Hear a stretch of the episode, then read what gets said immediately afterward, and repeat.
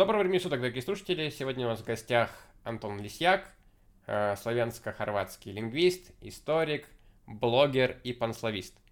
Добрый день, Антон. Добрый день. Супер. Э, вы слушаете чудеснейший подкаст «Камин Толмача», и сегодня мы поговорим о таких прекрасных темах, как панславизм, этногенез славян, и, в принципе, обменяемся каким-то опытом с Антоном на эту тему. Антон, пожалуйста, расскажи нашим слушателям о том, что вообще такое панславизм. Когда мы слышим это слово, о чем нам надо думать в первую очередь? Значит, э, грубо говоря, это идея, в основе которой лежат идеи, идея необходимости э, славянского объединения э, в национальном, политическом, этническом и языковой, языковом плане, планах. То есть, например, когда мы говорим про панславизм, мы имеем в виду, что условно, скажем, всем славянам нужно как-то друг с другом интегрироваться. То есть не обязательно прям в одно государство, но угу. просто какое-то общее информационное пространство, может быть, там какие-то общие, ну, не знаю, что-то, может быть, общие границы, какой-то общий язык, или мы говорим больше про какую-то экономическую интеграцию сегодня. То есть что, что это такое? Ну, это, это, это уже более позднее развитие. Э, панславизм, э, он, конечно, политический, оригинальный панславизм, да? То есть, э, да, что необходимо и политически объединиться. Хорошо. Да, правильно понимаю, что под политическим объединением мы имеем в виду какое-то, может быть, общее государство или союз государств, правильно понимаю, да? Угу. Да, да, да, а, именно так. Хорошо. Расскажи немножко об истории появления этого термина, когда он зародился. А, значит, э, ну и сам термин, и движение, они появились в 19 веке, после Напо- наполеоновских войн, а, в каком-то смысле как ответ на пангерманизм. Да? Это было подобное движение которая стремилась э, э, к тому, чтобы объединить всех э, германцев, ну и потом всех немцев, естественно. У них это получилось. Благодаря этому и есть, ну, существует сейчас Германия. Да, по сути, точнее, под пангерманизмом мы, мы имеем в виду в целом германские народы, то есть там со Скандинавии, с Англией, или мы говорим просто про немцев? То есть мы говорим про немцев или, или, или в целом? Есть, есть два варианта, есть два варианта. И тот, который был в 19 э, получается, веке, это который э, был? Этот, этот, который был в 19 веке, более реалистичный, можно сказать, это уже тот, который объединил всех немцев нынешних, нынешних в одну страну, да. Хорошо, да. Тогда берешь с тобой к пословизму, к 19 веку. Ты говоришь, что тогда зародился современный пословизм. Что если он представлял? Как он развивался? Чего он хотел? Ну, зародился он э, в рамках Австро-Венгрии, прежде всего. Э, точнее, Габсбург, Габсбургской монархии, да. Э, вот. Э, происходило все это э, в 1848 году, э, в так называемой «Весне народов». Э, но тут нужно понимать и некоторые движения внутри самой э, Габсбургской монархии, э, которые тогда происходили, да. А это факт, что э, Габсбургская монархия э, в это, в это время э, стала полари, пола, пол, поляризованной, да, поляризованной. Э, была немецкая часть, да, и была венгерская часть. Это были самые сильные национальности в рамках империи. Я думаю, что просто нам стоит упомянуть немножко об устройстве Австро-Венгрии, чтобы люди понимали, когда мы говорим про Австро-Венгрию, это не только, естественно, Австрия, где живут немцы, и Венгрия, живут венгры, но это еще много более-более маленьких народов. Собственно, большая часть них были славянами. Как раз таки поэтому, да, поэтому панславизм, как я понимаю, скажи, если я ошибаюсь, да, панславизм в Австро-Венгрии появился как некий ответ на попытку ассимиляции славян со стороны венгров и Австрии. То есть не хотели получить независимость, и панславизм был для них таким решением. Хорошо. Да. Именно, именно так. Именно да, так. Да, да. Расскажи, что это происходило в Австро-Венгрии в те годы.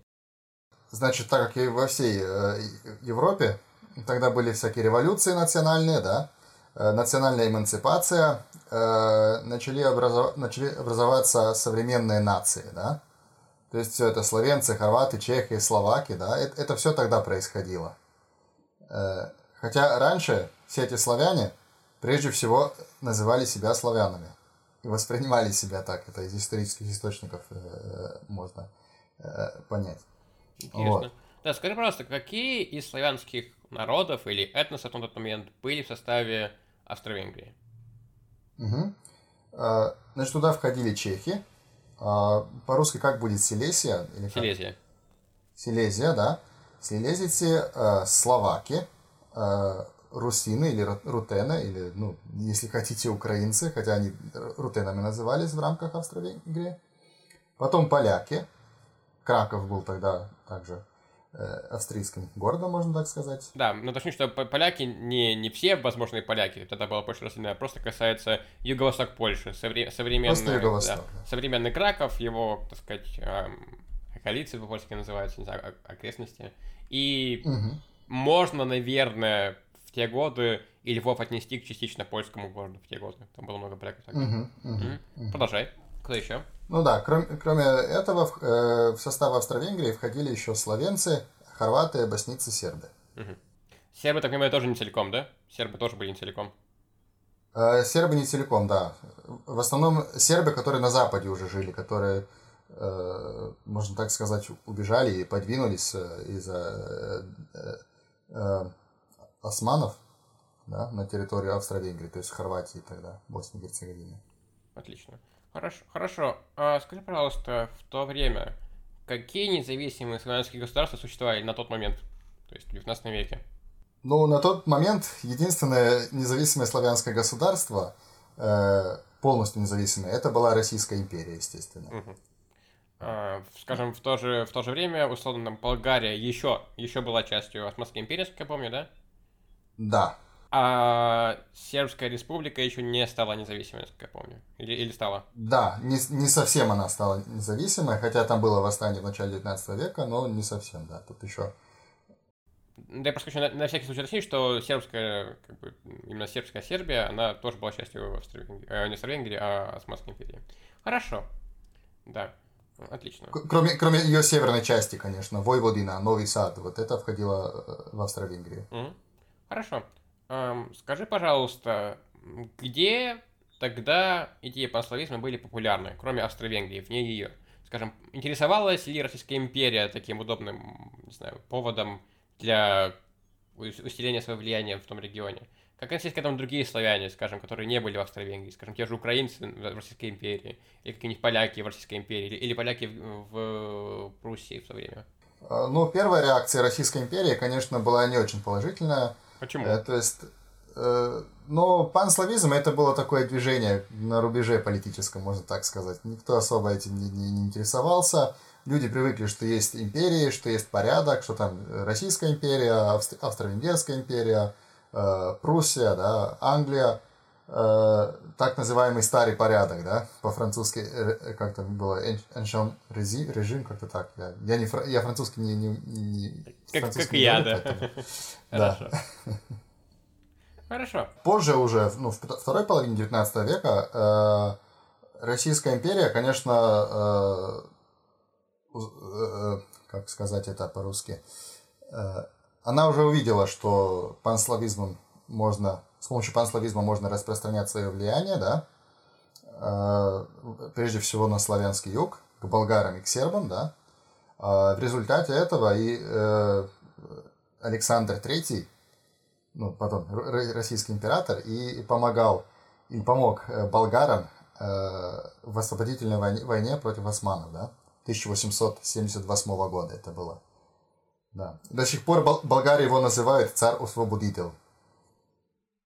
Есть большой, большой памятник ему в честь в Софии находится, да? Это интересно. А, на самом деле я эту тему запомню, мы к ней еще вернемся. Например, как мы полностью окунемся уже в современный панславизм и в то, какую роль он сыграл в истории наших государств, давай мы немножко вернемся, так сказать, к, условно, к истокам этого явления.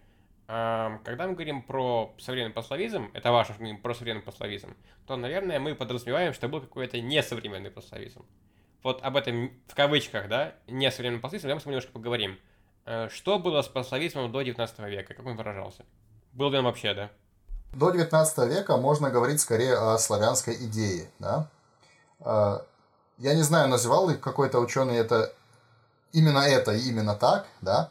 А, но я с этим познакомился в Санкт-Петербурге у, э, как ее звали, Лариса, Лариса Михайловна Ржакова, да? Это исторический институт СПБГУ, да?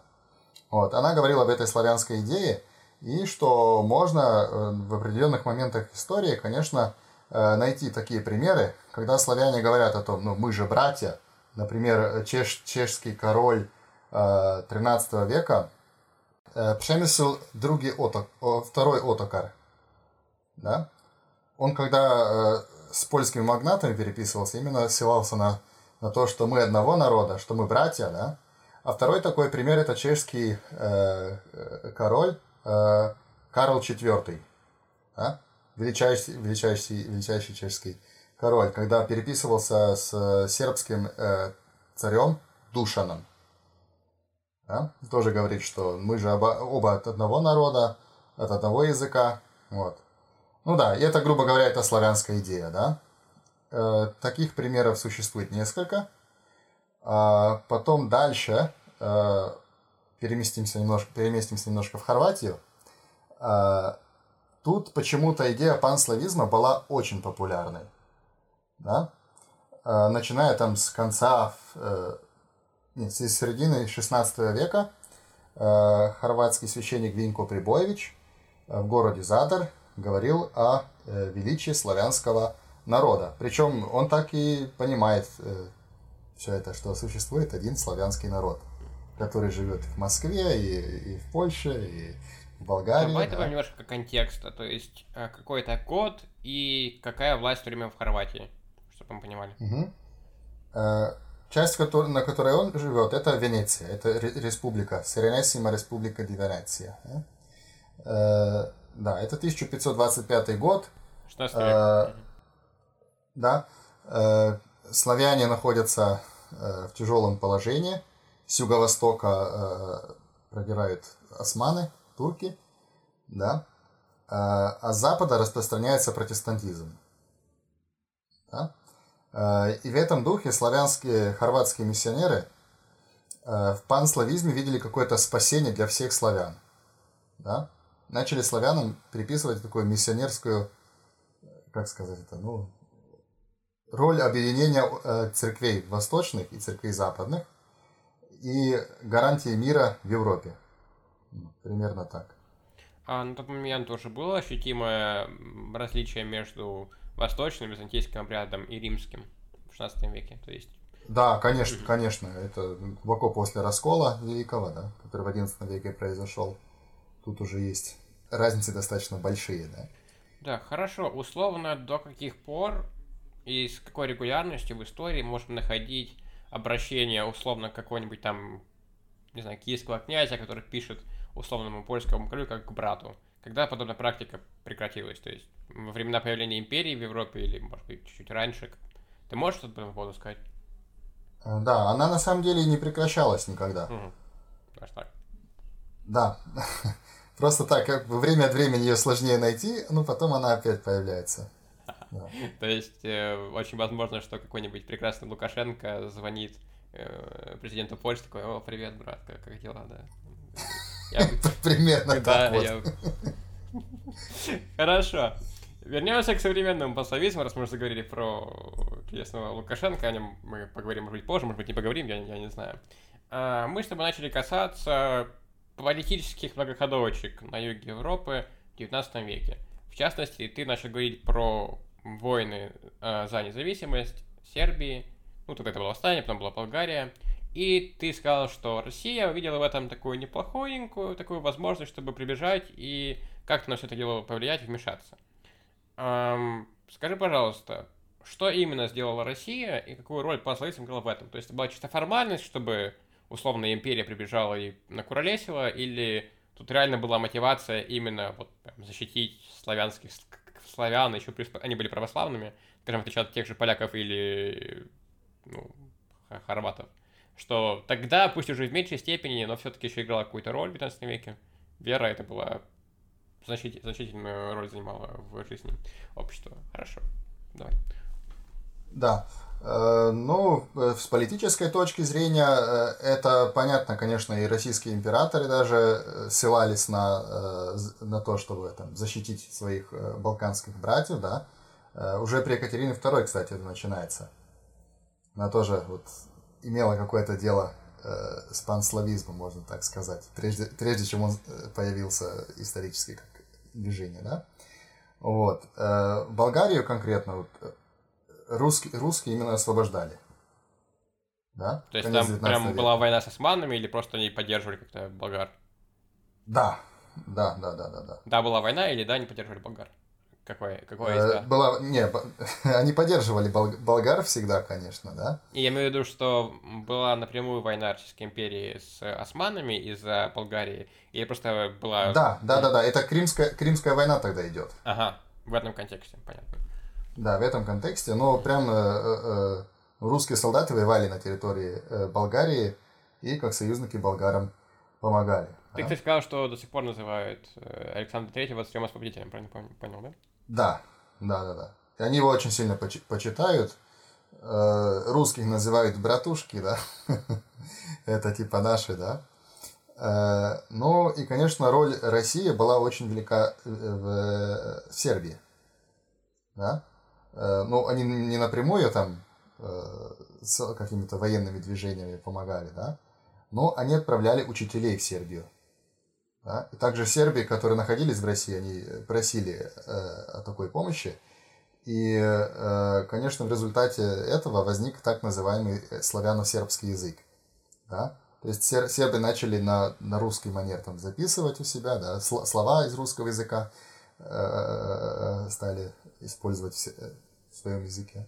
Да, но ну, надо, во-первых, уточнить, что слова, на которых не было своих каких-то тем, то есть новые понятия, там связанные с наукой, с культурой, то есть не было такого, что сидят такие сербы, говорят по-сербски, такие, блин, давай-ка мы начнем говорить по-русски. Такого не было, они просто э, как, альтернатив, да, как, так, как альтернативу заимствованием из, скажем, немецкого, там, какого-нибудь французского, они просто брали более близкие славянские слова из uh русского языка. uh Это важно. Второй момент. Смотри, нам нужно немножко все-таки дать контекст.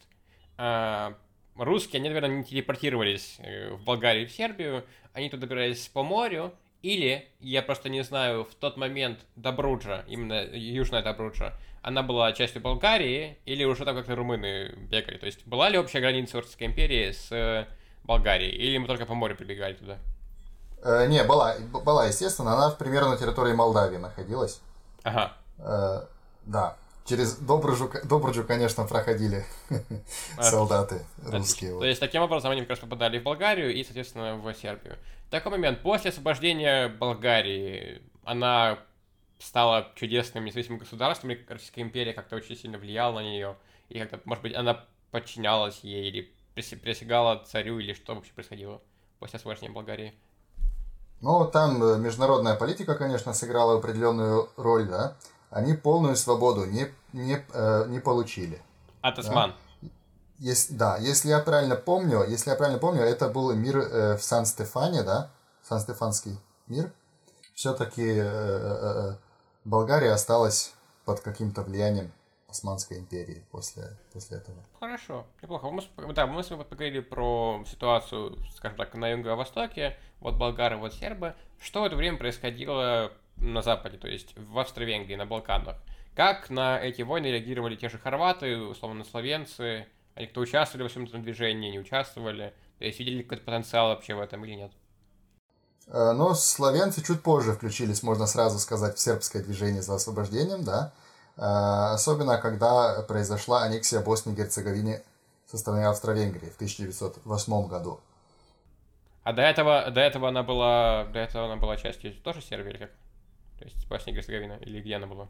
Э, была османская. Ну, да, давай, чтобы мы не запутались сами, не запутали зрителей. А, в территорию Османской империи входила современная Болгария, плюс входила современная Сербия без э, воеводины, и Босния и Герцеговина. Македон... Македония, Босния и Герцеговина, Герцеговина, да. Ну и там некоторая часть Черногории, Хорватии. Да. И когда мы говорим про именно восстание сербов, то мы в виду, что вся сербская часть, в том числе Сербия без Воеводины и Босния и Герцеговина, они мне приняли участие.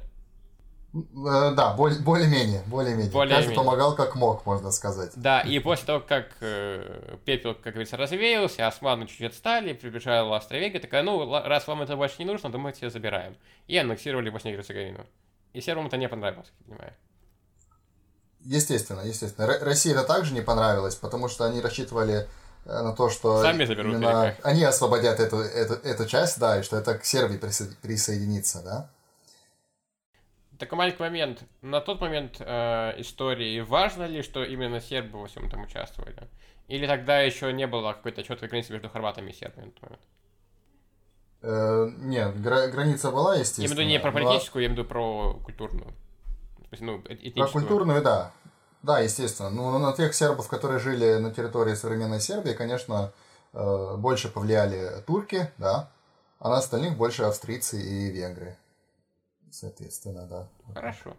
Неплохо. Я думаю, мы более-менее обрисовали, ну, поверхностно все обрисовали ситуацию на Балканах. Давай пойдем э, севернее. Мы упомянули чехов и словаков. Что у них происходило? Как они боролись, как они участвовали? Я лично сам знаю, что чехи, наверное, после хорватов, может быть, наравне с хорватами, наибольшее участие принимали в, в, в том движении панславистском. В Праге была конференция, даже несколько раз, по-моему, собиралась. Расскажи об, об конфе- о конференции, о движении и вообще, что чехи, чё чехи делали во всем этом деле. Мгм. Значит, на конференции этой, на конгрессе участвовали э, более-менее все австро-венгерские славяне, да. Чехи и словаки очень хорошо сотрудничали с словенцами, хорватами, сербами. Э, да, ты хотел что-то сказать? Да, хотел Давай. уточнить, давай мы назовем, что это был за конгресс, чтобы люди могли еще погуглить, что это, что за конгресс был. Как он назывался? Да. Э, официально он назывался Слованский съезд на, чеш- на чешском языке, да? Славянский съезд, хорошо. Да, да, как сла- Праж- Пражский славянский конгресс. Э, Происходил он между 2 июнем и 12, 2 и 12 июнем 1848 года. Мгм. Э, И, конечно, там э, разные славянские, можно так условно их назвать депутатами, решали о судьбе э, славянских народов. Хорошо. А кто их собрал и по какому признаку? То есть кто выбирал, что они туда приедут? Как это вообще было? Э, Они сами, они в основном знали друг друга по переписке, да. Да, но инициатив, как сказать, главным организатором всего этого события был чех Павел Йозеф Шафарик. Точнее, он словак был, но часто говорят, что он чех, поэтому... Чех, Чехословак, в общем, от- Вот. оттуда. Короче, такая нефор- неформальная блогерская сходка того времени, я, я понял. Хорошо. Да. Как да. много людей приняло участие в этом конгрессе? Так, как много людей? Ну, несколько десятков людей. Несколько десятков. Мгм. Можно сразу и сказать, вот, э, кто были они самых э, э, значительных людей. Да? Ну, давай немножко расскажем, да. Э, Не знаю, может быть, кто-то узнает какие- какие-то имена тоже, да? Э, Франтишек Палацкий, чешский историк. Потом Павел Йозеф Шафарик, как э, слова, словацкий филолог. Людович, Людович Тур, мой любимый панславист, наверное. Франтишек Зах, это чешско-словацкая комиссия, да? Потом была у нас еще польско-украинская. В этом участвовали Карл Либельд, да? Потом каким-то образом Михаил Баку- Бакунин оказался, да, в этом тоже. Э, Потом э, украинцы или русены, рус, ру- рутени, русини, э, Иван Борискевич, Григорий Гнилевич, Олекса Закли, Заклинч, даже как это, Заклинч, Заклинский. Да, ста- тяжелое Мне интересно, да, что почему-то украинцы оказались поляками, но при этом русины как-то отдельно от, от всех этих. Это- как так вышло? А, да, они там и что-то поссорились по этому поводу, по поводу э, судьбы Галиции в будущем, да?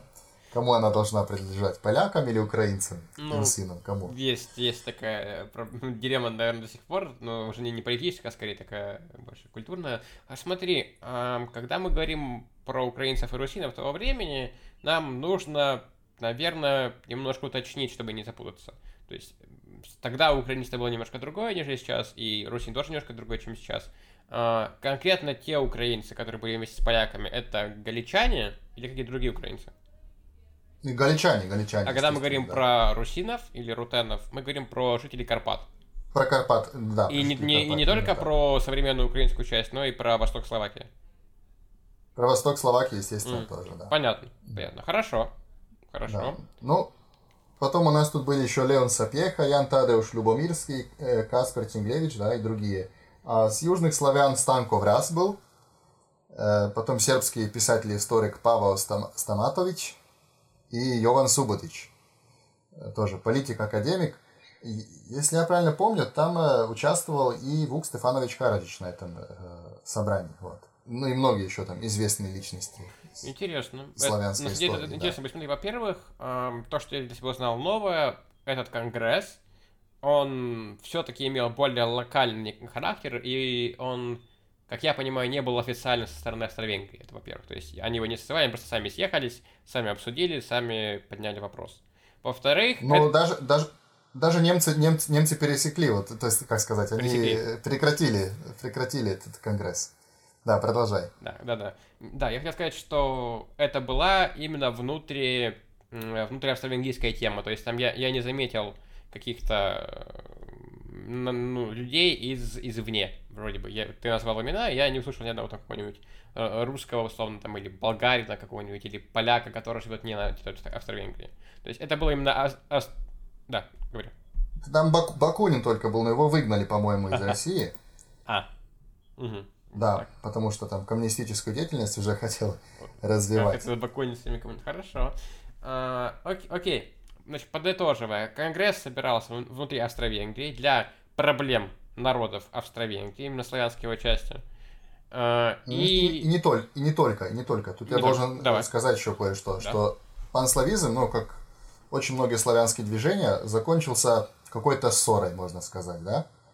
И из этого движения потом развился более радикальный панславизм, который, ну, э, например, Людович Тур, словацкий, словацкий э, э, там, лингвист, историк, что он только не был, э, он был за то, чтобы все славяне объединились в независимое государство вместе с, вместе с Россией, да, э, вот, и это был потом этот более радикальный панславизм. С другой стороны, э, чехи это поддерживали, э, развился аустрославизм. Они были за сохранение Австрийской империи, но чтобы э, Австро-Венгрия переименовалась и переорганизовалась в э, Австро-Слава-Венгрию.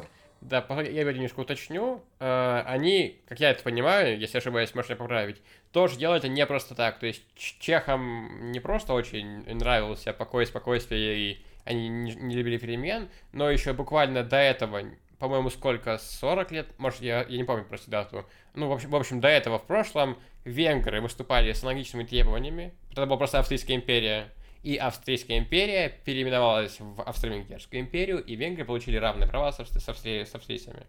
И чехи хотели того же самого уже для, для себя и для других славян.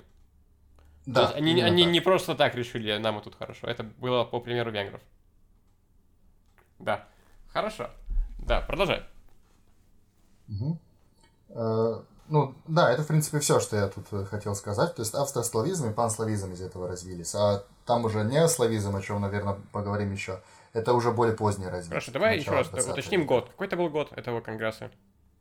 1848. Э, вот. Весна и, народов. Да, да, и вот здесь у нас уже на горизонте появляется как бы заинтересованность в неком э, сотрудничестве с э, Российской империей. То есть до этого, когда мы говорили про панславизм, он был довольно практичным, просто логическим явлением, что вот мы, условно, славяне, мы в одном государстве, нас угнетают. И вот только после этого конгресса, когда съехались люди, съехались разные мнения, появились, ну, выделим два направления, ты говоришь, было больше, но возьмем два. То есть люди, которые за коллаборацию, условно, со сотрудничеством с Российской империей и за одно большое государство, и люди, которые просто в рамках Австро-Венгрии хотят решить проблему и просто дать больше прав себе. А, были ли какие-то были ли какие-то идеи просто независимого государства славян без, скажем, а, других не входящих в состав э, Австрийской империи славян? Или, может быть, идея всех славян, но без России, например? Или какие-то вот такие вот моменты? Или они не поднимались на, на Конгрессе? Угу. На Конгрессе, насколько мне известно, не, понимали, не поднимались. Э, хотя в Польше были такие идеи, чтобы все славяне объединились, но кроме Российской империи. Mm. Вот. Да, э, ты вот прям потрогался за тему с поляками. Да, смотри, э, когда мы говорим про 19 век и про панславизм, который нам, нам кажется сейчас, что он прям был везде и всюду, э, ну, мы только что разобрались, что это довольно, ну, локальная тема в Австро-Венгрии, которую потом Австрийская империя подхватила, когда была весна народов, то еще есть такие прекрасные как поляки. И поляки почему-то не очень прониклись идеей панславизма, хотя они сами были разделенным народом. Ну, то есть, грубо говоря, часть поляков была в Российской империи, часть поляков была в Австро-Венгрии, там же, где и все остальные тусили в то время, и в Пруссии. Как я понял, а, в Пруссии польское решение было самым слабым, то есть там поляков больше всего угнетали. То есть, скажем, если, если поляки в Австро-Венгрии и в России, как, особенно в России, я, кстати, удивлен, но полякам в России было относительно нормально. Это не мое мнение, я, я изучал вопрос просто. Э, было вообще норм, в Австралии тоже было норм, там Краков, там, там Львов.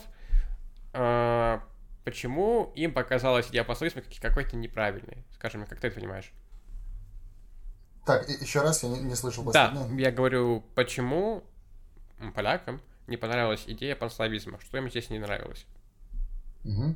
А, ну, наверное, э, наверное, их э, смущало влияние Российской империи, да? Этого они почему-то боялись. Ну, наверное, это э, касается польской шляхты, которая хотела, конечно, свои права, свои привилегии, и они не были довольны с, с тем, э, как обстояли дела в рамках Российской империи, естественно, также Пруссии и э, Австро-Венгрии, да. Когда мы говорим про польскую шляхту, то, я так понимаю, она никуда не делась. Она существовала в рамках той же Российской империи или Австро-Венгрии. Да. да. Чего хотела польская шляхта? Почему ей не нравилась идея объединения с другими славянами? Она хотела какой-то единоличной власти, или, может быть, она хотела, чтобы не Российская империя, а, например, Польша заняла какое-то главное место в влиянии и вообще в Восточной Европе, в принципе, в, как бы, среди славян. То есть, как ты это понимаешь? Ну, насколько им не нравилось, это очень тяжело сказать. Но им не нравилось, что Польша была разделена, да? Их первая цель была не объединение славян, а объединение всех польских частей в одну Польшу. Угу. То есть, то есть они... Речь Посполитую. Да, то есть славяне славянами, да, но поляки все-таки важнее в этом плане для них были. Ну да, да, да. И это, это не только славян касается, потому что в итоге вот э, славяне славянского конгресса, к сожалению, разошли вот именно из-за этого, да, что Каждый, каждый хотел что-то для своих национальных э, целей, да, словенцы там свое, хорваты свое, поляки свое, да. А этот конгресс вообще имел какой-то вес в то время? Ты говоришь, его разгнали немцы. Чего они боялись? Ну, немцы, а австрийцы, ну, как бы, уточним на всякий случай, да. А, они его разогнали. Чего они боялись и имел ли какой-то резонанс этот разгон? Как-то отреагировало сообщество? Россия что-то сказала, не сказала, там, не знаю, другие искали, не сказали, что вообще, как он прошел? по итогу. Угу. Кроме раскола, да. С одной стороны, это немцы боялись влияния России в своем государстве, конечно, да? Да, просто чистая политика. Нем, э, они боялись не того, что славяне что-то будут делать, они боялись, что Россия будет что-то делать за них. То есть тут вот, вот так вопрос стоял. Да, да, да, да. Э, ну и вообще, э, среди немцев развились такие предрассудки к славянам, что славяне это какие-то, можно сказать, полулюди, да, которые не заслуживают свои государства, потому что они не способны якобы э, форм, э, формировать свои государства, если, если это без помощи там, иностранцев каких-то, а конкретно в этом случае венгров или немцев, да. Они так считали, что немцы предназначены, предназначены для того, чтобы владеть Европой. Вот. И, конечно, подумать, чтобы у славян какое-то там свое государство появилось новое, но это никак. Это никак, да. Да. Хорошо. А почему к венграм относились лучше, чем к славянам, если славяне, они условно все-таки европейцы, а венгры, они прибежали вот буквально пару веков назад? Но венгры были сильнее, можно так сказать. Сильнее в том плане? Венгр... Да, э, Габсбурги вообще э, с самого начала 16 века, когда Венгрия стала частью э, Габсбургской империи, пытались как-то э, уничтожить их государственность, да? Вот. Но никогда не получалось. И потом еще Венгрия в, во времена Марии Терезии, это была императрица, жила одновременно с российской Екатериной II, да, э, в это время именно Венгры спасли э, Габсбургскую монархию, потому что половина Европы не признавала женщину э, как императрицу монархии, да. Ну так что к венграм был какой-то было какое-то уважение, можно так сказать, или даже страх, что если мы с венграми не договоримся, ну тогда, конечно, Габсбургская монархия не продержится. Вот. Я думаю, поэтому. То есть, давай уточню, Австрийскую империю переименовали в Австро-Венгрию когда? То есть, вот тогда, после Марии Терезы, или еще позже когда-то? А, не-не, позже, позже. Mm, то есть, это, это не связано было, хорошо? Не, это не связано, это не связано. Да, хорошо, мы уже упомянули людей, которые были на этом конгрессе. Давай так, какие вообще, если мы говорим про 19 век и, там, скажем, начало 20 века, какие были важнейшие личности, которые какой-то прям большой вклад внесли в панславизм как таковой? И были ли такие люди в России вообще? То есть были люди в России, которые занимались панславизмом? Угу. Да, были, естественно, и в России, да. Э, но некоторые мы уже упомянули. Людович Штур, например, э, словак, и, это, чешский политик Франтиш, Франтишек Палацкий. Это были довольно такие важные люди в целом движения. Да. Но о русских мы говорили об Акунине, да? Наверное, в это стоит включить и еще людей, которые были включены в славянофиль, славянофильство. Так же говорится, да, славяно в России. Да. Э, ну, можно даже упомянуть еще одного позжего президента одного из славянских конгрессов, э, Достоевского. Да, это уже с конгресса в Москве. Я вот как раз хотел спросить тебя про то, насколько Ломоносова можно считать славистом. Ну, ты вот про Достоевского начал говорить. Что делал да, Достоевский, ну, да? Ломоносова, Ломоносова, скорее всего, можно назвать э, каким-то, э, э, как сказать, защитником славянской идеи. Там еще панславизма не было как такового. Хорошо, да? хорошо. Что делал Достоевский для панславизма? Он как-то влиял на вообще эм, отношение в российской верхушке к этому вопросу или нет? Вообще у нас... Э, нет, да. Нет, да, нет, да. Хорошо. Да, я, я, не, я, я, я думаю, нет. Хотя у него были хорошие мысли, но, конечно, политика это политика. Что какой-то интеллектуал сказал, это так. Интересно. Иногда это имеет влияние, иногда нет. Хорошо, еще такой момент. Насколько панславизм имеет отношение к тому, что Российская империя считала ну, русский народ, мы восточных славян под этим понятием сейчас, да, а, единым. То есть вот то, что у нас есть условно белорусы, есть русские, есть там условно Малороссия, как это называлось. Это следствие какой-то внутренней политики там по контролю территории Российской империи, или тут тоже как-то повлияло пословица, что типа все славяне, и вот очень, очень здорово и, и клево. Как, как ты думаешь? Ну, тут, тут очень, очень тяжело сказать, но если про мое субъективное мнение, мне кажется, что важнее в России тоже были, э, скажем так, личные интересы империи, то есть империализм, распространить свое государство, вне зависимости от того, э, э, говорим ли о славянах или не о славянах, да, э, то есть тоже Казахстан все там То есть, как и все да, империи, что... да, Россия смотрела в первую очередь на территорию Малороссии. Мы опять-таки называем Малороссией, имею в виду регион исторически. Там никого, никого, никого не обижаю, да. И Беларусь как просто на территории, которую было ими плохо законтролировать. Потому что ты, ты Россия, ты большая, тебе можно. А то, что там живут славяне, не славяне, какие-нибудь там марсиане, казахи, тебе все равно. То есть это вторичная роль была. М -м. Хорошо. Да, хорошо. Эм, неплохо. Давай тогда с тобой перейдем уже к более позднему, так сказать, условно закату идеи панславизма. Вот все славяне, там, Первая мировая война, э, все, кто мог получить независимость, получили, все империи рассыпались, еще коммунисты прибежали к тому же. Когда мы можем говорить о том, что с актуальной повестки, да, панславизм сошел в Европе? То есть после Первой мировой войны или, может быть, чуть попозже? Ну, совсем, наверное, э, в начале 90-х годов 20 века, да, когда Чехословакия распалась. То есть аж настолько поздно. Да, когда Чехословакия распалась, и, и Югославия, Советский Союз также, да. Хорошо, ты на самом деле такую очень неудобную тему поднял. А насколько коммунизм и панславизм вообще уживались? То есть, скажем, тот же, та же, скажем, Югославия, именно вторая Югославия, насколько она действительно была каким-то панславистским государством, а не столько просто еще одна коммунистическая власть в Европе. То есть, грубо говоря, тот же Тита, он хотел, помимо Болгарии, и ту же Албанию включить в Югославию, при том, что албанцы, ну, такие себе славяне, явно скажем. Там, они не, не, не, не про это, да. То есть, и да и Чехословакия тоже там просто по каким-то управленческим соображениям тогда держалась уже. Так что, насколько, насколько можно говорить о том, что при коммунизме идеи посредством как-то еще существовали? То есть вот ты сказал, что 90-е годы это прям конец, но не закончилось ли оно с приходом в такой вопрос? Угу. Ну, я думаю, что их интересовали прежде всего другие идеи, конечно, интернационализм, распространение коммунизма по всему миру, да. Э, не настолько важен, важен был там панславизм. Он становится важным для СССР, Югославии э, только после Второй мировой войны, можно так сказать, да. Э, причем в этом, наверное, видели такое орудие для э, контроля над славянами и для легчего распространения коммунизма по всему миру. Вот.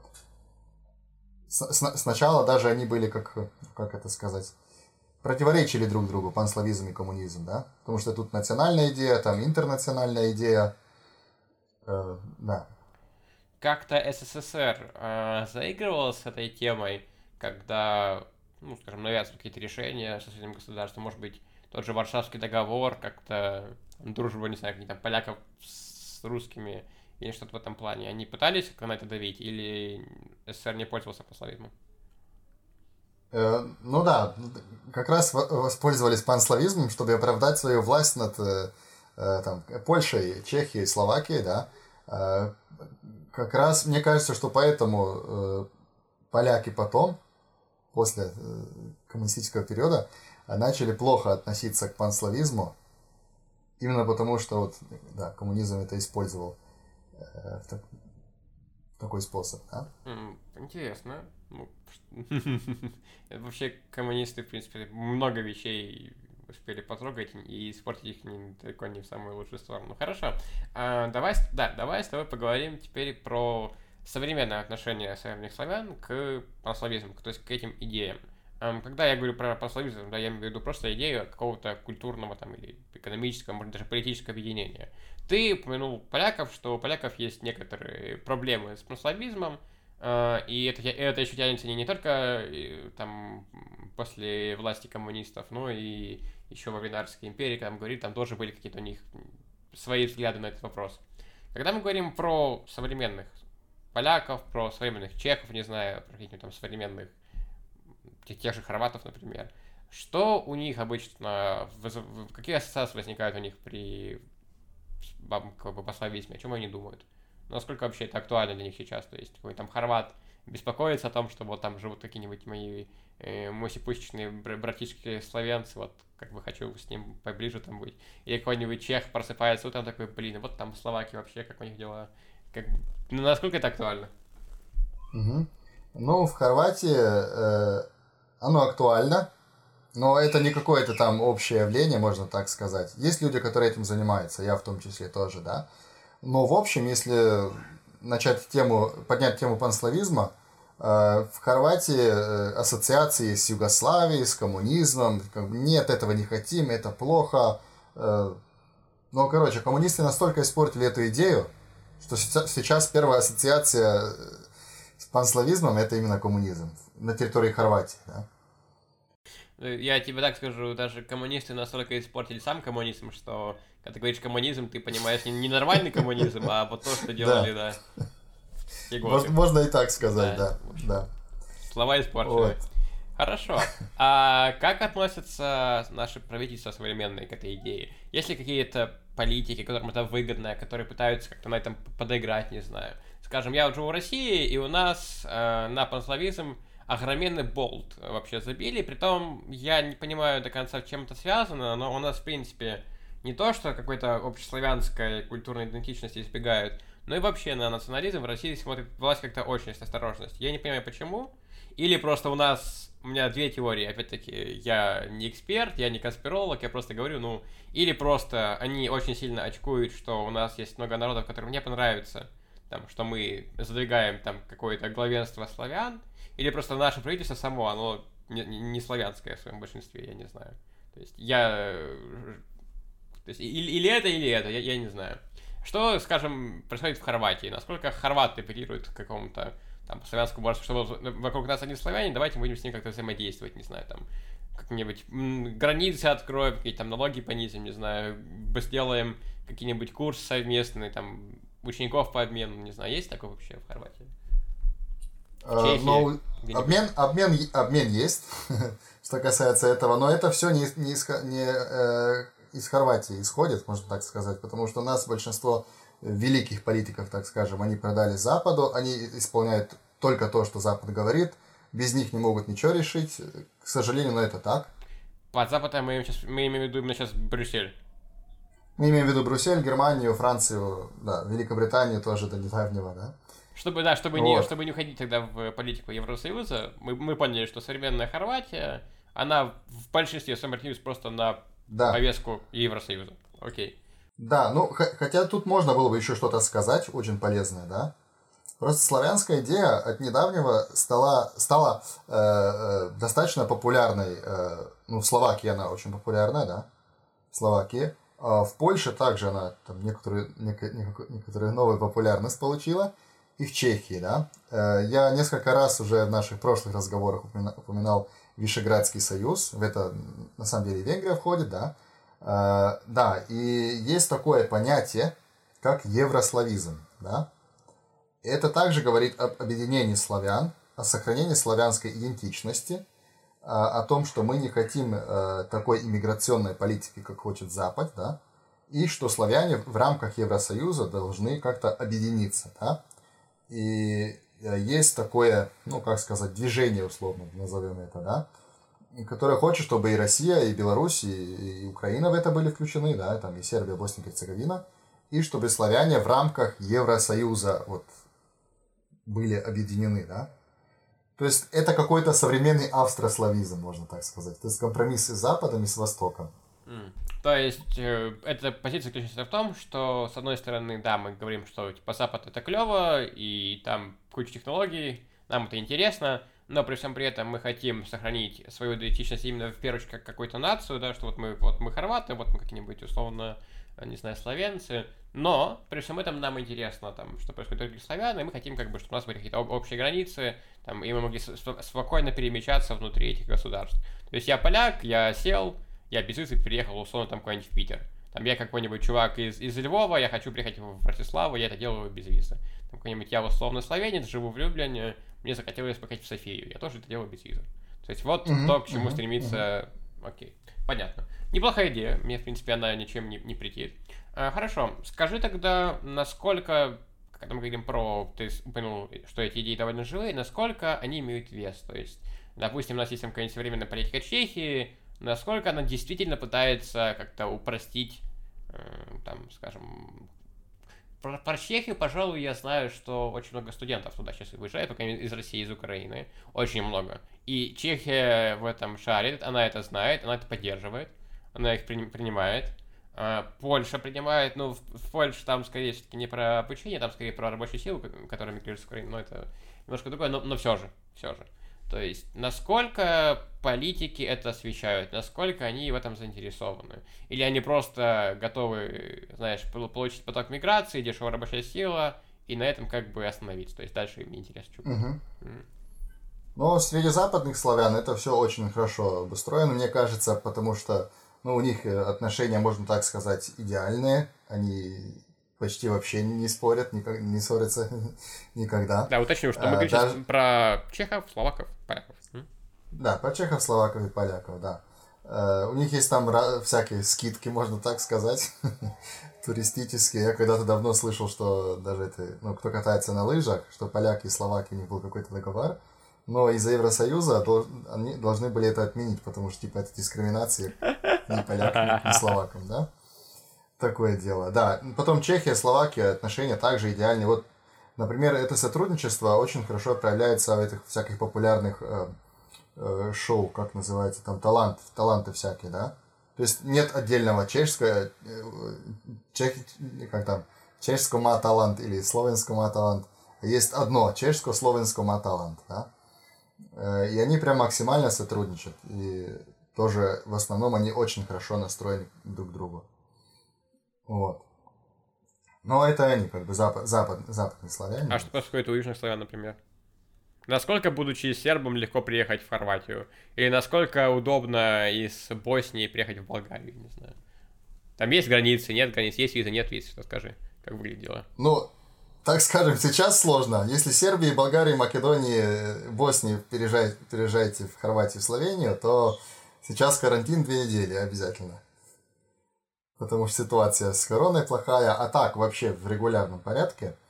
Э, из Хорватии можно э, э, приехать в Сербию без паспорта, но с, с такой ID-карточкой, это в рамках Евросоюза. Вот такой как маленький паспорт можно это назвать, или как внутренний паспорт.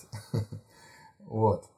Да, ну тут можно более-менее свободно передвигаться. Но единственное, что пресекаешь границы и ждешь потом, но Ну, то есть, как бы, в принципе, нет, нет такой проблемы именно среди южных славян, что, условно, там Сербия это не Евросоюз, поэтому я там не могу приехать туда без загранпаспорта. То есть, все, все нормально.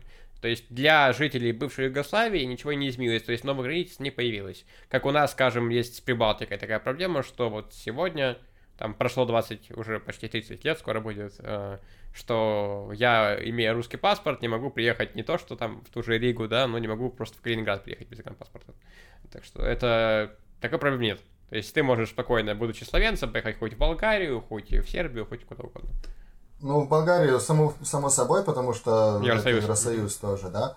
Э, но э, к Сербии, Боснии, Черногории, там, Македонии такое отношение, э, потому что они рассчитывается, что они в ближайшем будущем станут частью Евросоюза, поэтому вот они кандидаты же, да. Да, мне просто интересно, это немножко не про маслоизм, но чем обуславливается такой разный период времени вступления. То есть там Словения, Хорватия довольно быстро попали в Евросоюз, а вот у Сербии, у, там, скажем, Черногории, там, у Македонии и у И Герцеговины есть некоторые трудности в этом вопросе. Почему так долго? Что не так? Угу.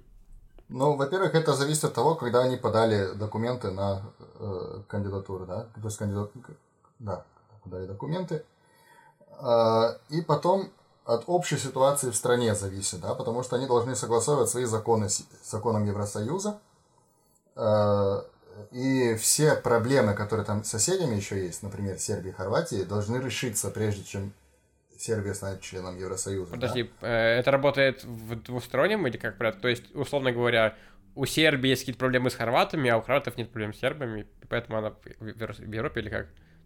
Э, не-не, так, э, Хорва... Хорватия эту проблему решала Словения с Венгрией. То есть с государствами, которые уже входят в Евросоюз, да? А также Сербия будет решать с, с Хорватией, с Болгарией, с Румынией с Венгрией. А какие... Из Греции. Да, а... Нет, не из Греции, Греции. Какие проблемы у них имеются? Границы имеются в виду или что? Э, имеются в виду, да, если границы где-то не совсем определены, да. Э, это раз. Потом военные преступления с последней войны, да. Э, например, сербские власти до сих пор не хотят сказать, э, где в Боснии, в Хорватии находятся мины. То есть не хотят сдавать этих... Э, как это? Данных ну, карт, расположений, да, координат. Да. Угу, я понял. Да, да, да, да. Э, ну да, это одна из больших проблем. Э, вот. Ну и там, конечно, еще всякие другие билатеральные вопросы, которые нужно э, решить. Я не во всех их разбираюсь, я так в общем просто сказал. Да. Хорошо, примерно, примерно хорошо. Так. То есть, если немножко подсуммировать именно момент с панславизмом, то в современном мире, если условно ты какой-нибудь чувак э, в каком-нибудь Воронеже, ты чувак где-нибудь там живешь э, глубоко в Болгарии, где-нибудь там под, под Варной, не знаю, эм, и тебе хочется какой-то лучшей жизни, ты хочешь куда-то переехать, но тебе очень нравится твоя страна, и ты хотел бы, чтобы было как дома, но получше, то из всех славянских стран для этого, да, лучше всего это будет Чехия и Польша, как я понимаю. Э, и Словения. И Словения. Словения, да. Словения даже обогнала Чехию. Ну, я не Единствен... это интересно. Да, единственное, единственное, чем ситуация отличается, это в том, что в Чехии налоги ниже, в Словении не выше. Ну, как бы в Словении зарплаты выше, но из-за налога Интересно. это не ощущается. Смотри, а, вот. да, мы уже поговорили немножко про Польшу и Чехию, что они относительно положительно смотрят на миграцию с Востока, я имею в виду не там про Ближний Восток, я имею в виду восточных славян. В Словению прибывают какие-то славянские мигранты, может быть, из России, из Беларуси, из, не знаю, Украины или, или такого нет? Ну, я бы даже сказал, что это в последнее время все больше и больше перерастает в какое-то массовое явление, можно так сказать. То ну, есть... Ну, конечно, в, в, услов, в условных рамках это стоит э, понять. Не, не так, что в, рам... все... в рамках Словении. То есть Словения это маленькая страна, 2 миллиона, правильно я понимаю? Да. И поэтому для нее это ощутимо, как бы хорошо. Um, то, то, то есть не, не мы не такие умные, люди, люди тоже думали, люди задали вопросы, да, куда можно поехать. И, соответственно, Словения тоже весьма неплохое государство. Хорошо. Ну да, особенно для, для русских и украинцев. У меня, например, э, из всех клиентов по славянскому, наверное, ну, русских очень много, так можно сказать.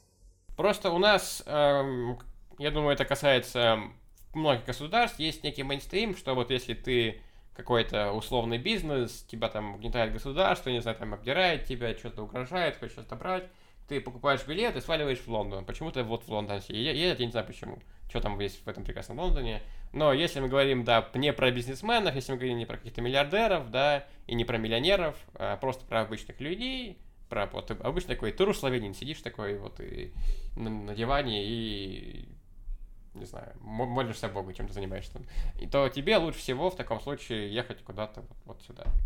Поэтому, собственно, есть такая миграция. Люди едут за уровнем угу. жизни. Интересно. Ну да, да, да, да. Да, мне, мне на самом деле очень жаль, что люди просто из-за экономики переезжают, например, в Словению, да. Мало кто приедет, о, братцы славяне, вот я туда пойду, это мои. Да. Нет, больше всего интересует людей, э, конечно, экономика, что, ой, можно лучше жить, чем в России. Э, да, конечно, в некоторых случаях это может не очень хорошо закончиться, потому что бывает так, что такой тип людей приезжает в Словению, они некоторое время тут живут, и потом пытаются как-то влиять тут на политику, да. Причем не понимая вообще вот, реалии менталитет и реалии, да. И, конечно, из-за этого могут э, возникнуть какие-то, ну там, какая-то ненависть, можно сказать. Типа, что вы приехали сюда, и сейчас вы нам тут вот, начинаете, да, как нам должно жить. Понятно. Вот. Интересно, раз мы уже начали трогать эту тему, давай, наверное, мы не перейдем, поговорим немножко о странах славянских, в которых мы с тобой были. Расскажи, в каких странах ты лично побывал, что ты посмотрел? Ну, я, был, я бывал в всех странах, кроме э, Украины и Беларуси. Во всех славянских странах? Во всех славянских странах, да. Э, ну, Словению, Хорватию, естественно, это почти все объехал mm. тут. Потому что дома? Словакия. Mm-hmm. Ну, дома и, ну, как бы Словения маленькая. Словения как Воронежская область, меньше чуть даже, да. Поэтому, да. Или как Ленин... Хорватская, как Ленинградская, например. Вот. Э, Словакию потом почти целую, да, там на востоке был тоже Прешов, Кошице, Братислава на западе. Вот. Э, Чехии, в Праге был. Ну, все туда едут просто. Там, кстати, тоже очень много русских и украинцев. Студентов. Я, студентов. я столько русских, э, как в Варшаве, не видел, наверное, в Москве. Я не знаю, там было очень Вот, вот, да, именно это, да. Хорошо, скажи, а с какими, с какими целями, да, ты ездил в эти страны, и что ты там делал? Давай начнем, наверное, с Чехии, раз ты ее последний упомянул. Да, зачем ты ездил в Чехию, что ты там делал? Э, в Чехию, в Чехию я поехал, э, два раза был проездом просто, да, э, на востоке Чехии. А в Праге э, я туда поехал с супругой на, как по-русски, медовой месяц? Медовый месяц. Медовый, медовый, медовый месяц, да. Э, вот, это было замечательных 10 дней, сколько было в Праге.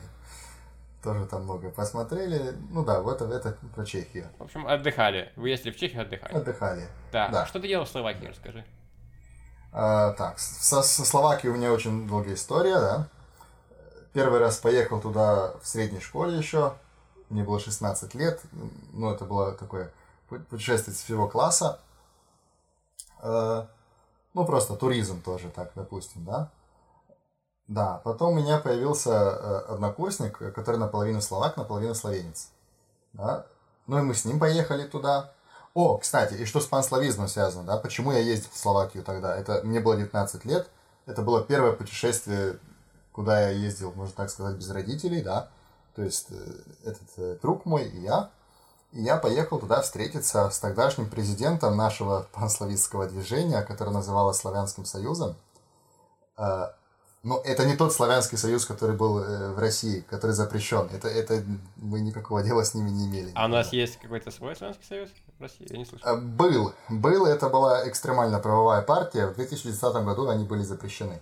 Потому что они там избивали кавказцев или что-то такое было. Да? Ну, немножко не тем занимались, чем хорошо. Так. Да, немножко не тем. Э, ну да, и, короче, я поехал встретиться с нашим тогдашним президентом. Э, это потом распалось, конечно, но не важно. Я зато посмотрел Западную Словакию. Мы по словацким деревням ездили, э, городкам маленьким, да, Тарнова, Тренчин, что там еще на западе Словакии. Да, и потом я приехал поехал в Словакию еще, э, даже не знаю, в каком это году было, ну, к этому другу своему, да. И мы вместе путешествовали по Словакии, там, Братислава, Нитра, Прешов, Кошице. Хотели на Карпаты, но погода, к сожалению, была плохая очень.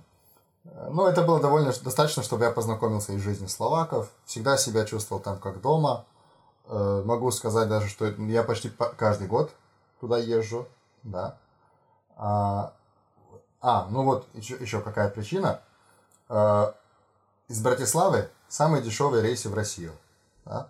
Поэтому мне, да, мне дешевле поехать в Братиславу и с Братиславы в Москву полететь, чем из Загреба лететь, например.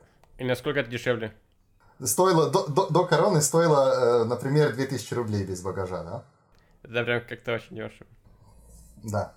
А и обратно так же, то есть, например, если я захочу, условно, поехать в Польшу, то я могу прийти в Братиславу, сесть на автобус и просто приехать в Варшаву или как? Не знаю насчет Варшавы, но до Кракова точно будет, будет дешевле, да. Угу. Ну, а с Кракова уже можно сесть на поезд, это понятно. Интересно. Блин, это прикольно, прикольный лайфхак. Хорошо. Это, это самый удобный вариант, да. да. Второй, да. второй это Будапешт.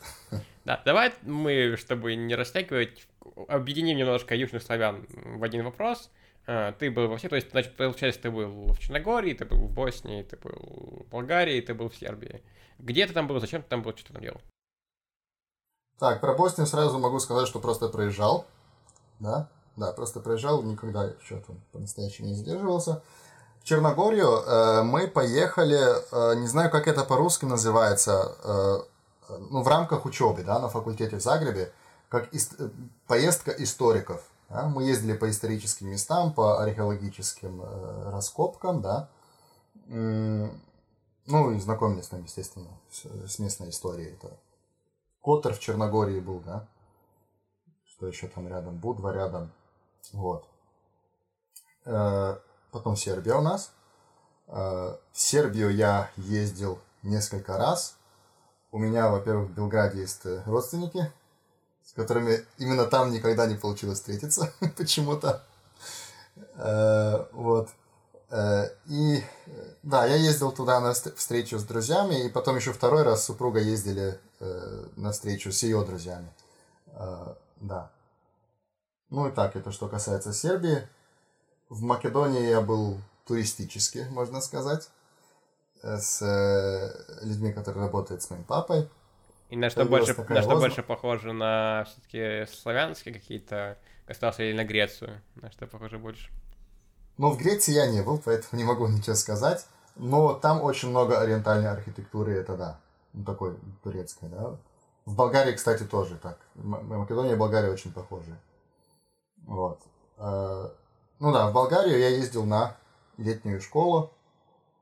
Я там прожил целый месяц возле столицы, естественно, да. Там по центральной э, Болгарии тоже путешествовал. Ну да, а Россия, понятно, ну, как бы, любовь, супруга, да. И еще по студенческому обмену ездил в Санкт-Петербург. Примерно полгода там жил. Да. Э, лето провел в Воронежской области. Да, если что, у Антона жена из России, так что... Я ваш. Да, это наш, наш. Отхватили себе, да, какие мы хитрые. Вот это такой план русских, знаешь, просто пережить со всеми славянами. Пока там люди играют в политику, пока знаешь, там, какой лучше, там, ну, еврославизм, там, какой-нибудь или другой какой-то там неославизм. Я просто такой, ребят, берем, короче, и каждый берем, похватаем по жене из каждого славянского государства. Там, ты здесь на словачке, ты здесь на чешке, ты на полячке. И это все потом сработает ну, вот. идеально, да. И это, и это будет настоящий приземленный панславизм. Да, самый, самый, так сказать, да. Самый, и, и всем выгодно, знаешь, всем ведь хочется красивых славянских жен. Кому, кому не хочется, как бы, ну. Я конечно, таких, да, конечно. Я, я таких не знаю. Да. Хорошо, да. здорово. Но... Давай про Польшу мы сказали, не сказали? Um, а, забыли Польшу, да, вот так вечно, вечно я забываю, да. Да, ну в, Поль- в Польше я был э, по обмену тоже, там жил примерно полгода в Люблине, на востоке Польши. И потом второй раз с супругой ездили э, так, в Варшаву, Краков посмотреть. И как тебе? Э, ну да. Но мне Краков очень нравится. Мне нравится, что воздух там грязный. Ну, это поляки сами говорят и показывают это измерение, что там к сожалению, не очень по поводу воздуха. А из-за чего это вызвано? А, ну, говорят, что многие люди используют еще эти печки, где дрова нужно сжечь, да? В Кракове я выделен. Да, да, да, да. Ну, поколение, которое постарше, да. И якобы от этого. Не знаю, может быть, там еще какие-то эти есть э, э, заводы или что-то. Ну, я все заводом больше склоняюсь. Ну, не знаю, хорошо, я об этом не слышал. Интересно. Да, я из всех славянских стран, вот как раз таки был только в Польше, был там прошлым летом. Если кому будет интересно, у нас есть с Никитой, который Никита Алексеев, целое видео, посвященное наше, Мгм, да, нашему, видео. да, нашему проникновению в Польшу, где мы сняли интервью у одного поляка. Взяли интервью у одного поляка. А кому интересно, можете поискать. Я, если не забуду, я много забываю, но если не забуду, я оставлю ссылку в описании на это видео. А, Можете заценить. Хорошо. А, Я в Польше был неделю в Варшаве, неделю в Катовицах. Варшава, если И коротко, как? да, мне о- очень понравилось. Варшава это как нормальная Москва, то есть вот буквально все то же самое, что у меня есть в Москве, там оно нормальное. То есть там нормальное метро, там нормальные трамваи, все очень доступно, все очень клево. Людей не так много, нет таких орд, слонящихся по улице. Много, как бы это ни прозвучало двусмысленно, но много славян на улице, чего, например, в Москве, вот, э, скажем, не, не всегда и не везде можно встретить. Это было очень приятно, очень комфортно, очень просторно. А, нужно понимать, что я себе ничего не приукрашивал, я довольно объективно и здраво оценивал свое окружение. Скажем, я бывал еще в Гамбурге, где мне не понравилось. Я бывал в тех же Катовицах, где мне не понравилось. Вообще Гамбург и Катовица, они как-то очень похожи на себя подозрительно друг на друга. Мне это не очень, не очень понравилось, да. Там есть эти дурацкие подвалы, я, я не знаю, это какая-то чисто немецкая фишка или вообще западноевропейская, но э, старые узкие улицы, где куча есть подвалов, и в них куча кафе, куча магазинов, куча всяких ресторанов. Я не понимаю, кому показалась клевая идея запихать это в подвалы. Как ты можешь прекрасно в современной застройке есть просто на уровне землей, заходить и, и, и чилить. Это, это очень странно. Так что в Польшу я бы с удовольствием еще съездил, как только откроют границы, как будут деньги, возможности, все вот это вот.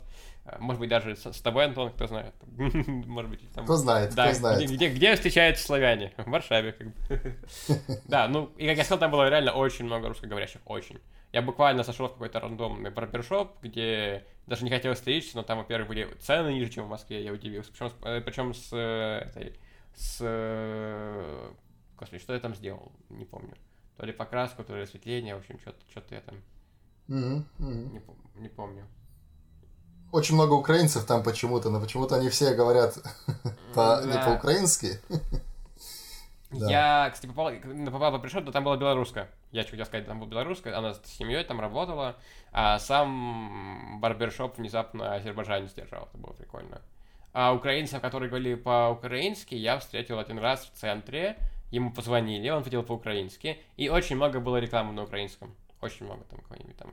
И, и все про пере- пере- перевод денег родным. Прям буквально все. Типа, о, зарабатываешь, вот, вот скидывай туда. Вот, прикольно. Интересно. Хорошо, да, прикольно. чтобы закончить тему с путешествиями нашими славянскими, давай ты назовешь по одному такому главному впечатлению о каждой стране, где ты был. То есть, допустим, Польша, что тебе больше всего прям запомнилось? В Польше люди, наверное. Люди. У меня с поляками замечательные отношения, очень много друзей из Польши. Где бы мы ни встре- встретились первый раз, да. В Болгарии, в Словении, в Польше, в России. Везде да. поляки. Э, Да, очень хорошее впечатление. Э, То, что с первой поездки в Польшу осталось, это то, что у меня распался тот миф, что поляки ненавидят русских. Потому что на самом деле те поляки, они, они любят, они пели русские песни вместе со мной. То есть, да, там даже один, один украинец был. Но это было еще до этого конфликта, да. Поэтому, да, они совершенно нормально отли- относились к русским. Э, Политика это другое дело, конечно, но к Политика своей политике вредит. плохо относятся часто, да. Да, и у нас, ну в да, принципе, вот она так что в. Польше это, в принципе. Хорошо, что скажешь про Словакию, твое главное впечатление о Словакии? А О Словакии тоже у меня очень хорошие впечатления. Э, Я просто там с встречами с словаками это разговаривал. У них очень хорошее мнение о Хорватии. Э, Хорватское море называют Словенским морем, да. То есть это все наше, мы, ваши, вы, наши и так далее, да. Э, То, что понравилось больше всего, что словаки очень положительного мнения о панславизме, славянской взаимности, славянском сотрудничестве. да. Несмотря на то, что они, например, в НАТО находятся, очень многие э, имеют плохое мнение о НАТО. Ну, я думаю, Это они не выбирали, куда занимается. ходили. так что- Ну, не, не выбирали, Да. не выбирали, да. Да. да. Хорошо. Что ты скажешь про Чехию? Твое главное впечатление о Чехии. Чехия, э, ну про Прагу я могу сказать. Э, это, наверное, самый красивый туристический город, в котором я был. Да. Имею в виду именно туристический. Там жил бы я там, не знаю, как бы. Да. Достаточно чистый. Э, Ну, с самим чехом я не очень часто сталкивался, хотя у меня там тоже друзья есть в Праге. Ну и тот друг, который есть, он наполовину э, украинец, наполовину чех. который со мной в, в Санкт-Петербурге учился по обмену, кстати. Вот. Э, ну, да, примерно это все о Чехии. Хорошо. Смотри, с южными славянами всегда надо хитрить, потому что там границы довольно хитрые. Давай так, условно, э, мы объединим все государства сербоговорящие в одну, в кавычках, Сербию, и условно объединим Македонию с Болгарией тоже в одну, условно, Болгарию. Твое главное впечатление о условной Сербии? Это Черногория, значит, ну ты понял, все остальное, да. Мгм, мгм. Э, ну, я, я скажу так, Белград это место, в котором можно хорошо повеселиться. Вот. Звучит неплохо, мне нравится. Ямка и Да, кратко. лю- люди тоже очень открыты, несмотря на то, что я хорват тоже, как говорится, тут сербы и хорваты ненавидят друг друга. Э, Меня там все принимали, мы вместе песни пели тоже. Э, бы- Были в какой-то кафешке, но это даже не знаю, стоит это говорить или нет при всех. Ну, это, это какая-то кафешка была, короче, мы там славянские песни, песни все подряд э, пели. Было очень здорово, там, до утра. Э, Да, так что Сербия это такая большая вечеринка, можно сказать. Твое условное впечатление об условной Болгарии, то есть о Болгарии вместе с Македонией.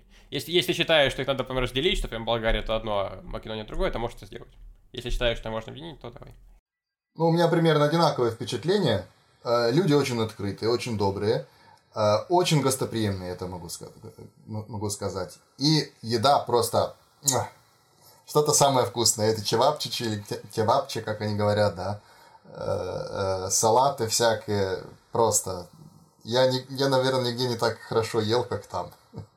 Здорово. Вот. Хорошо, да, Да. смотри, у нас осталась Россия, ты был здесь довольно долго. Что скажешь о русских? Мгм. Э, ну, так, э, ну там Москва, Воронеж, Санкт-Петербург, где я бывал, да. Э, да. Ну, в Воронеже, в Богу- там, в Воронежской области чувствую себя уже как, ну, как дома чувствую себя, да. Э, ну, я там общаюсь сейчас с родственниками своими, да. Если, так можно это назвать. Кто по браку, да. Э, вот.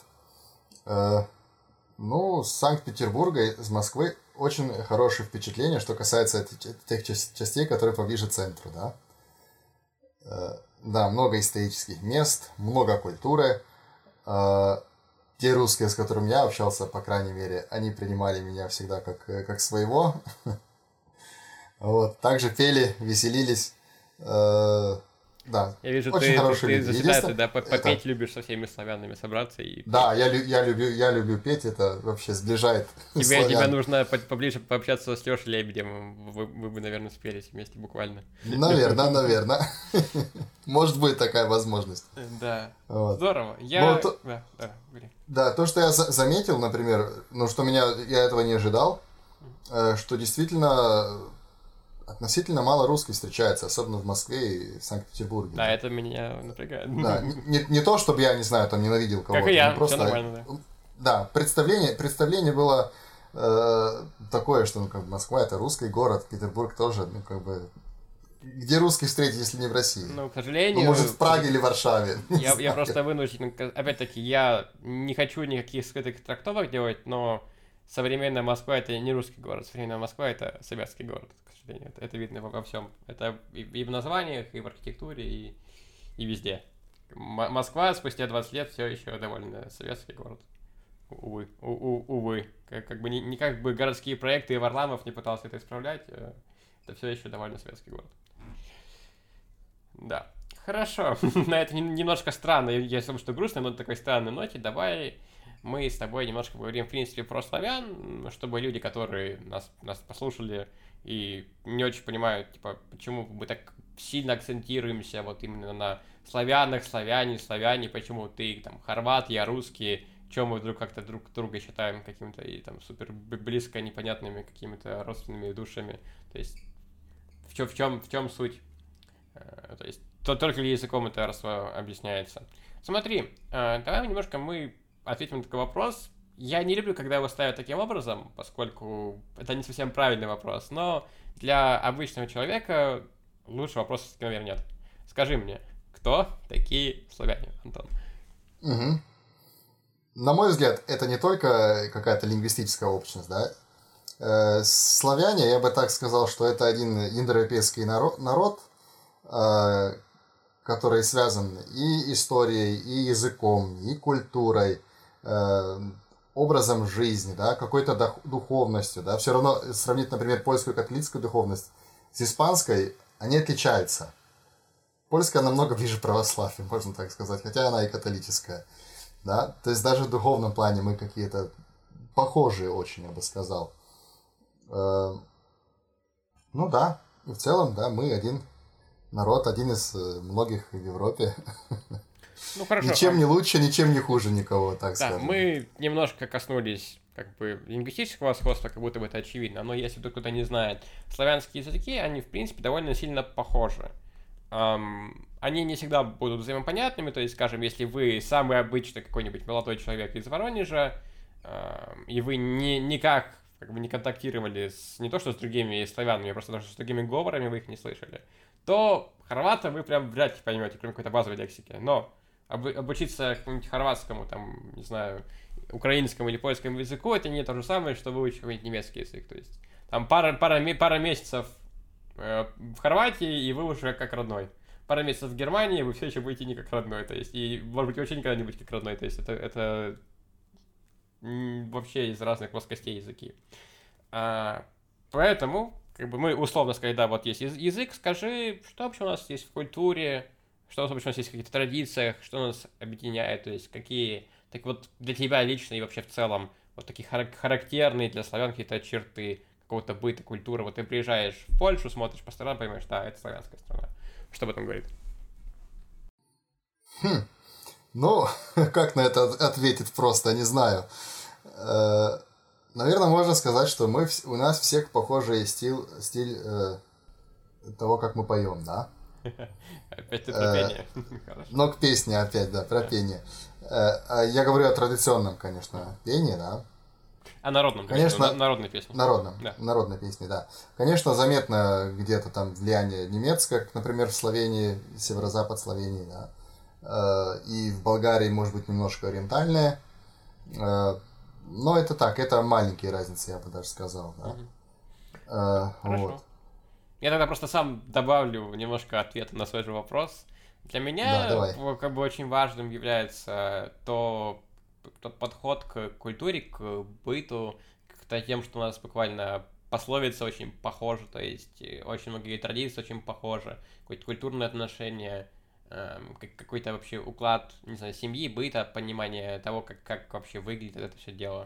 То есть, мне кажется, в этом плане мы очень похожи, чего нельзя сказать там про Западную Европу условно. И вот там, скажем, да, вот считается, опять-таки, условно считается, в современном мире, как, особенно после коммунистов, э, религия очень маленькую роль играет в жизни каждого человека, но если, конечно, вы не религиозный человек, то есть вы, если вы прям не активный христианин или кто вы там по, по религии, то условно в кавычках православная русская семья от в кавычках православной польской семьи, но мало чем отличается.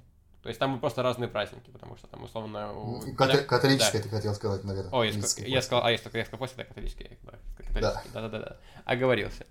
А, так что в этом плане мне очень комфортно, когда ты приезжаешь, условно, в моем опыте это только, это только Польша, а, просто я очень много различных мнений слышал не только, скажем, каких-то там условных, назовем их старые люди, которые вот привыкли к какому-то там еще советскому взгляду на мир, там и какая-то там Чехия маленькая скучная страна, там или какая-нибудь Польша вообще бедная страна.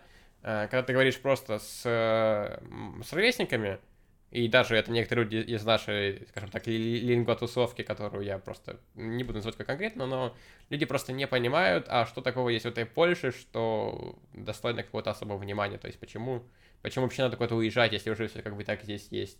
Э, ну, мне кажется, что когда ты по разным причинам, опять-таки, я не хочу поднимать в этом подкасте политику вообще от совсем, я не люблю говорить о политике там, где это неуместно.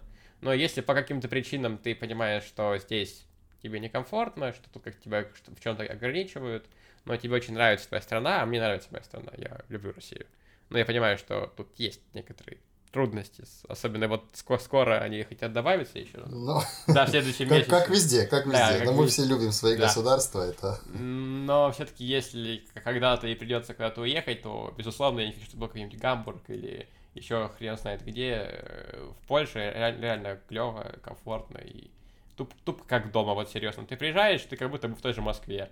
Даже, блин, русских там реально очень много. Даже если вдруг по какой-то причине я бы не знал польского, и мне было бы трудно интегрироваться в польскую, как-то, в польский быт, то я бы просто тусил бы с другими мигрантами, как, как, как и я. И был бы вообще норм, я бы даже не заметил. Есть интернет, купил себе компьютер, снял себе какую-нибудь квартирку, сидишь, смотришь мемчики русские, и вообще нормально.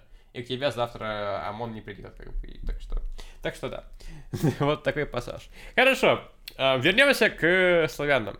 Смотри, вот у нас есть чудесные славяне. Кстати, если опять-таки будет интересно, я, если не забуду, оставлю ссылку в описании на наши с э, Арсением Клиничевым с канала Циклоп три стрима, где мы проникали в культуру, историю и расселение славянских племен, то скажи мне, почему в итоге они разделились? Как когда это случилось и кто куда ушел?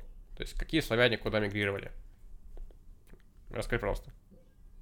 Ну, да, э, по общепризнанной теории, да, э, родину славян, тут нельзя ей не прикоснуться, э, она находилась где-то на территории запад... северной и западной Украины, восточной Польши, там, южной Беларуси и части... маленькой части России, там, возле Брянска, Смоленска, по-моему, тоже, да. Вот. Ну, согласно знаниям, которые до сих пор у меня есть, Э, на славян э, повлияли э, движения алтайских или турецких, если хотите, вот, народов, да? начиная там с гунами, да? и потом продолжая с аварами, мы там заканчиваем где-то с венграми, да, потому что с венграми тоже очень много славян с территории восточных славян переехало, так скажем, на территорию Венгрии. Вот. Э, ну, это, это, это одна из причин, естественно. Э, еще одна из причин это, наверное, то, что э, именно в эти времена, там, 5-6 век, климат становится намного более тяжелым. Да? И поэтому очень многие народы движутся в направлении юга. Позвольте уточню, да. А, то, что славяне как некий единый народ, как некая единая общность, она разделилась под влиянием великого переселения народов. То есть началась миграция, и это начало все сдвигать, славяне начали разбегаться, раздвигаться, и получилось некое различие. Давай мы ну, с тобой... грубо говоря, да. да. Давай мы с тобой сфокусируемся просто, ну, кто не знает, современное как бы, деление славян, оно там и по языковому признаку, и по культурному, и по многим другим, оно разделяет их на три группы. На западных славян, это поляки, чехи, словаки. Это восточные славяне, там, скажем, русские, украинцы, белорус, там можно что-то кинуть, ну, не будем. И есть южные славяне, которых очень много, я их не буду всех называть, потому что их, их, их много. Но условно сербо-хорваты, славянцы плюс болгары, условно. Вот. Да, условно. Давай с тобой сейчас поговорим про восточных славян. А, откуда они мигрировали? Как давно они от, а, как бы абстрагировались от остальных славян? И когда можно говорить, что вот у нас существует на текущий момент там, восточнославянская общность некоторая. О каких годах идет речь?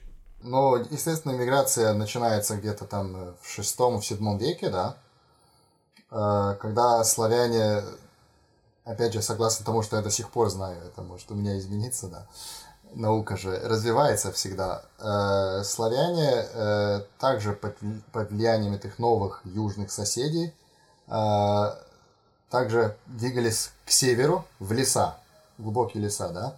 Это, степные народы, эти всякие э, э, алтайские народы, они в основном воевали на лошадях, да. Воевать на лошадях в глубоком лесу, ну, как бы, извините, не очень это Не очень хорошо. Тем более в болотах каких-нибудь, да? Вот. Э, поэтому, да, эти леса, э, можно так сказать, спасли э, славян, да? И позже, а, когда подожди, уже ситуация чего, успокаивается... спасли? спасли от порабощения, от уничтожения, от, от чего именно? То есть, когда бежали... Ну, можно сказать, от уничтожения, да. Да, да, да. Вот. Ну да, конечно, тогда эти славяне начали э, двигаться на север, да, на территорию современной Беларуси, допустим, там, да, к, к своим э, старым братцам э, балтам, литовцам, да, предкам литовцев. А, вот, э, да, и дальше на север, в направлении, в направлении Москвы. А, и также э, позже уже, когда прошли это, когда переселение народов перешло, уже начали двигаться э, к югу, в направлении Воронежской области и э, Дона. Вот. Но то, что из исторических источников известно, конечно, уже в IX веке восточные славяне распространились на большой территории Восточной Европы, да, почти до Волги, да. Паш, смотри, да, вот мы переходим уже к IX веку, ты сам начал его трогать. Девятый век у нас появляется, условно, там есть люди, которые не верят, но появляется Рюрик, появляется государство какое-то первое русское. В Польше тем временем, опять-таки, Польша была маленькая, но все же там появляется Мешка. Как вот у нас есть э, западнославянское государство, вот у нас есть русское государство. Насколько тогда было понятно, что вот западные славяне это что-то прям отдельное, а восточное что-то отдельное. То есть, условно, тогда, если бы Мешка так разогнался бы, что присоединил к себе восточных славян, или если бы Русь дошла бы до Польши, то это как-то бы вообще ощущалось, или просто бы оно все спокойно бы смешалось бы друг с другом? Я думаю, что спокойно смешал, смешалось бы друг с другом. А то есть важно уточнить, что тогда, во-первых, не было крещения, мы были язычниками, то есть славяне и там, и там. Во-вторых, разница в языках еще была, ну, очень слабая.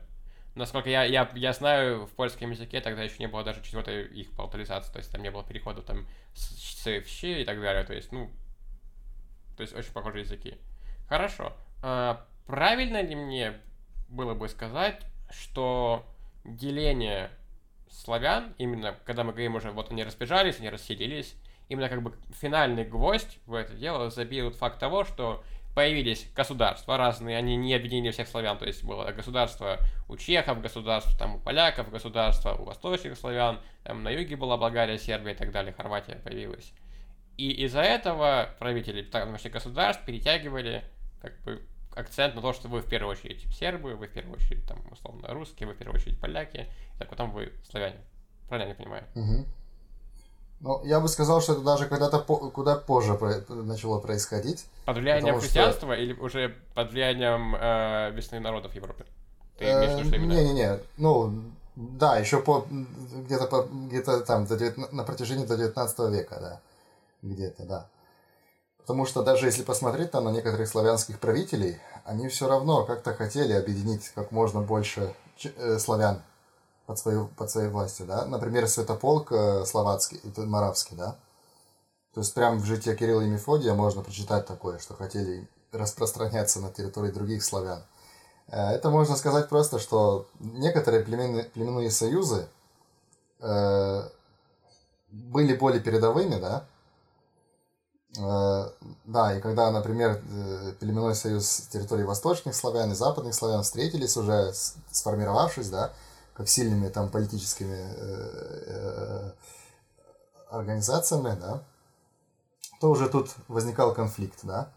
А если какие-то племена или племенные союзы были на более низком уровне, да, как, например, в Польше, там же много было племен, не только поляне, там еще линзане, мазовшане и ну, кого там только нет, да. Также и среди восточных славян, среди южных э, совсем похожая ситуация. Интересно. Вот. Хорошо, смотри, опять посмотри, да. я очень сильно упрощу, чтобы зрителям, слушателям почти было понятно, и сам я не запутался. А, ну, устройство общества, оно, безусловно, меняется довольно часто. Ну, не часто, я имею в виду, просто это происходит, оно не бывает таким стабильным. А, я неправильно выразился сейчас, да. То изначально, когда мы говорим про переселение народов, про там 6-9 век, это у нас культура, во-первых, языческая, во-вторых, она племенная, то есть э, устройство, как у тебя есть семья, и много семей, как бы союз образует некое племя. Там у тебя есть условный лидер, есть старейшина, и таких у тебя много-много племен, они объединяются в племенный союз, то есть там, когда много племен возглавляются каким-то главным племенем. И вот так оно функционирует, то есть вот так это выглядит. Потом, потом появляется у нас государство, какое-то надобразование, которое решает проблемы племен, когда одно племен такое ссорится с другим племенем, не воюет, что-то не делает, вот появляется некий правитель, как будто бы не, не нейтральный, и начинает это дело решать.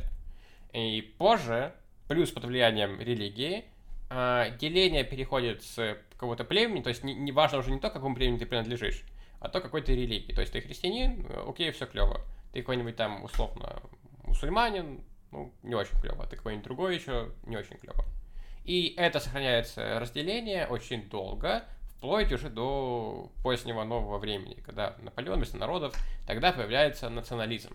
Теперь становится важно уже не только какая-то религия, не, не, твоя, не твоя на, на, национальность, значение народности. То есть неважно, там ты белый, черный, красный, синий, ты гражданин, условно, Франции, ты француз, значит, Франция для тебя самое важное. И эта идея начинает разбегаться по всем государствам соседним, в том числе и по славянам. То есть становится важным то, что вот ты серб, значит, ты серб. Ты там поляк, ты поляк и так далее. И, соответственно, проблемы вот то, о чем говорили в начале нашего подкаста, у панславистов в Австро-Венгрии было в том, что они уже жили во время национального деления. То есть все они так или иначе уже считали себя каким-то какой-то национальностью, то есть поляк считался поляком, там хорват считался хорватом, и поэтому как бы он не симпатизировал другим славянам, но в первую очередь он хотел для своего народа что-то урвать. И поэтому были такие разногласия. Угу. Правильно я понимаю? Угу.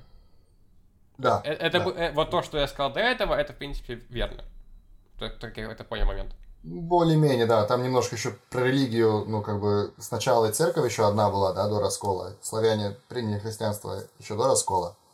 Да, так что Болеслав Храбрый, польский, да, когда он э, там захватывал Киев, э, это было просто распространение его влияния э, восточнее, да, там религия еще не очень отличалась.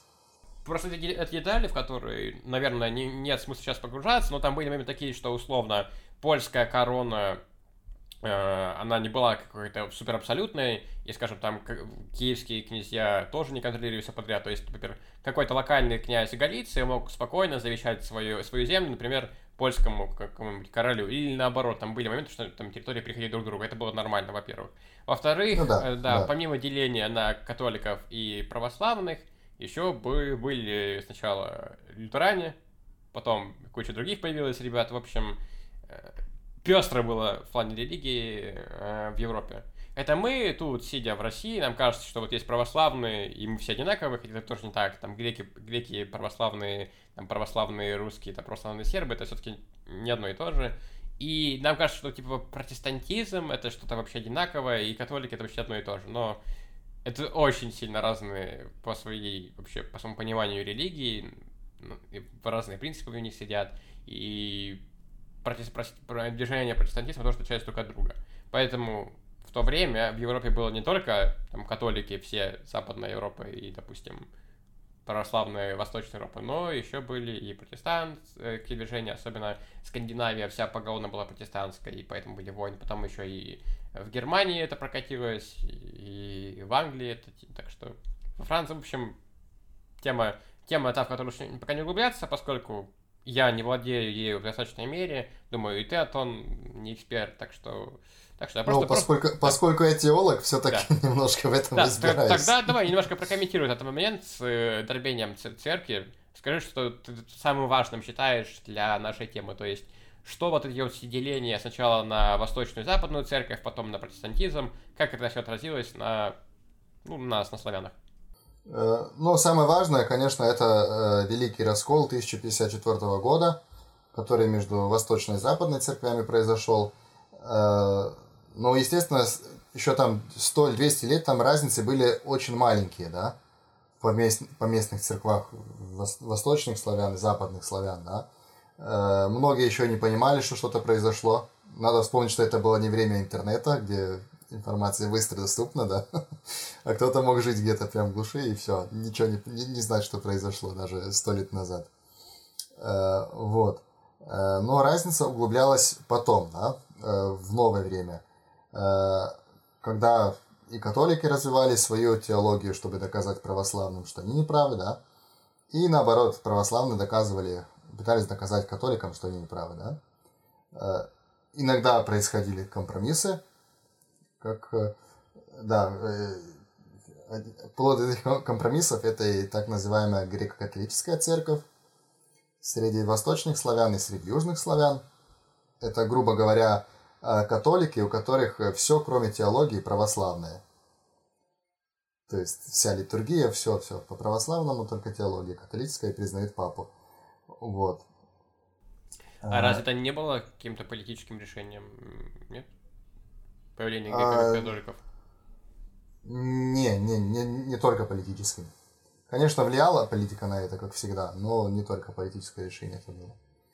Вот. Э, ну, потом такой агрессивный католицизм, можно так сказать, он развивается э, в связи с славянами э, где-то в 17 веке, да. Это благодаря иезуитам поляки думают, что, ой, поляк должен, поляк это все равно, что и католик, да. То есть, если ты не католик, ты не поляк. Это дело иезуитов. Это от них происходит. Также в Хорватии. То, что ты хорват, это значит, что ты католик. А если ты а хорват того... или не католик, то ты какой-то неправильный хорват. Да, тут не хорват, да. Э, поэтому вот э, очень часто об этом не говорится, но в Хорватии было очень много православных хорватов. И, ра- и раньше, да, раньше. А сейчас? А, ну, сейчас тоже есть, но есть такая псевдоцерковь, они не каноничные, хорватская православная церковь. А, да, но я бы в это не входил, это уже другая тема. Они, Хорошо. Да. А, вот. Ну и, конечно, потом на славян повлиял и протестантизм, да. Если посмотрим на Польшу, на Речь Посполиту, а, она в каком-то моменте, там было католиков только 40%. Где, да, где-то около 40%. Остальное были э, протестанты и православные. А да, как тогда католики была... удержались за счет власти короля? То есть поэтому? За счет, да, ну, власть короля, конечно, и влияние иезуитов. Иезуиты это, это была такая сила католическая прям.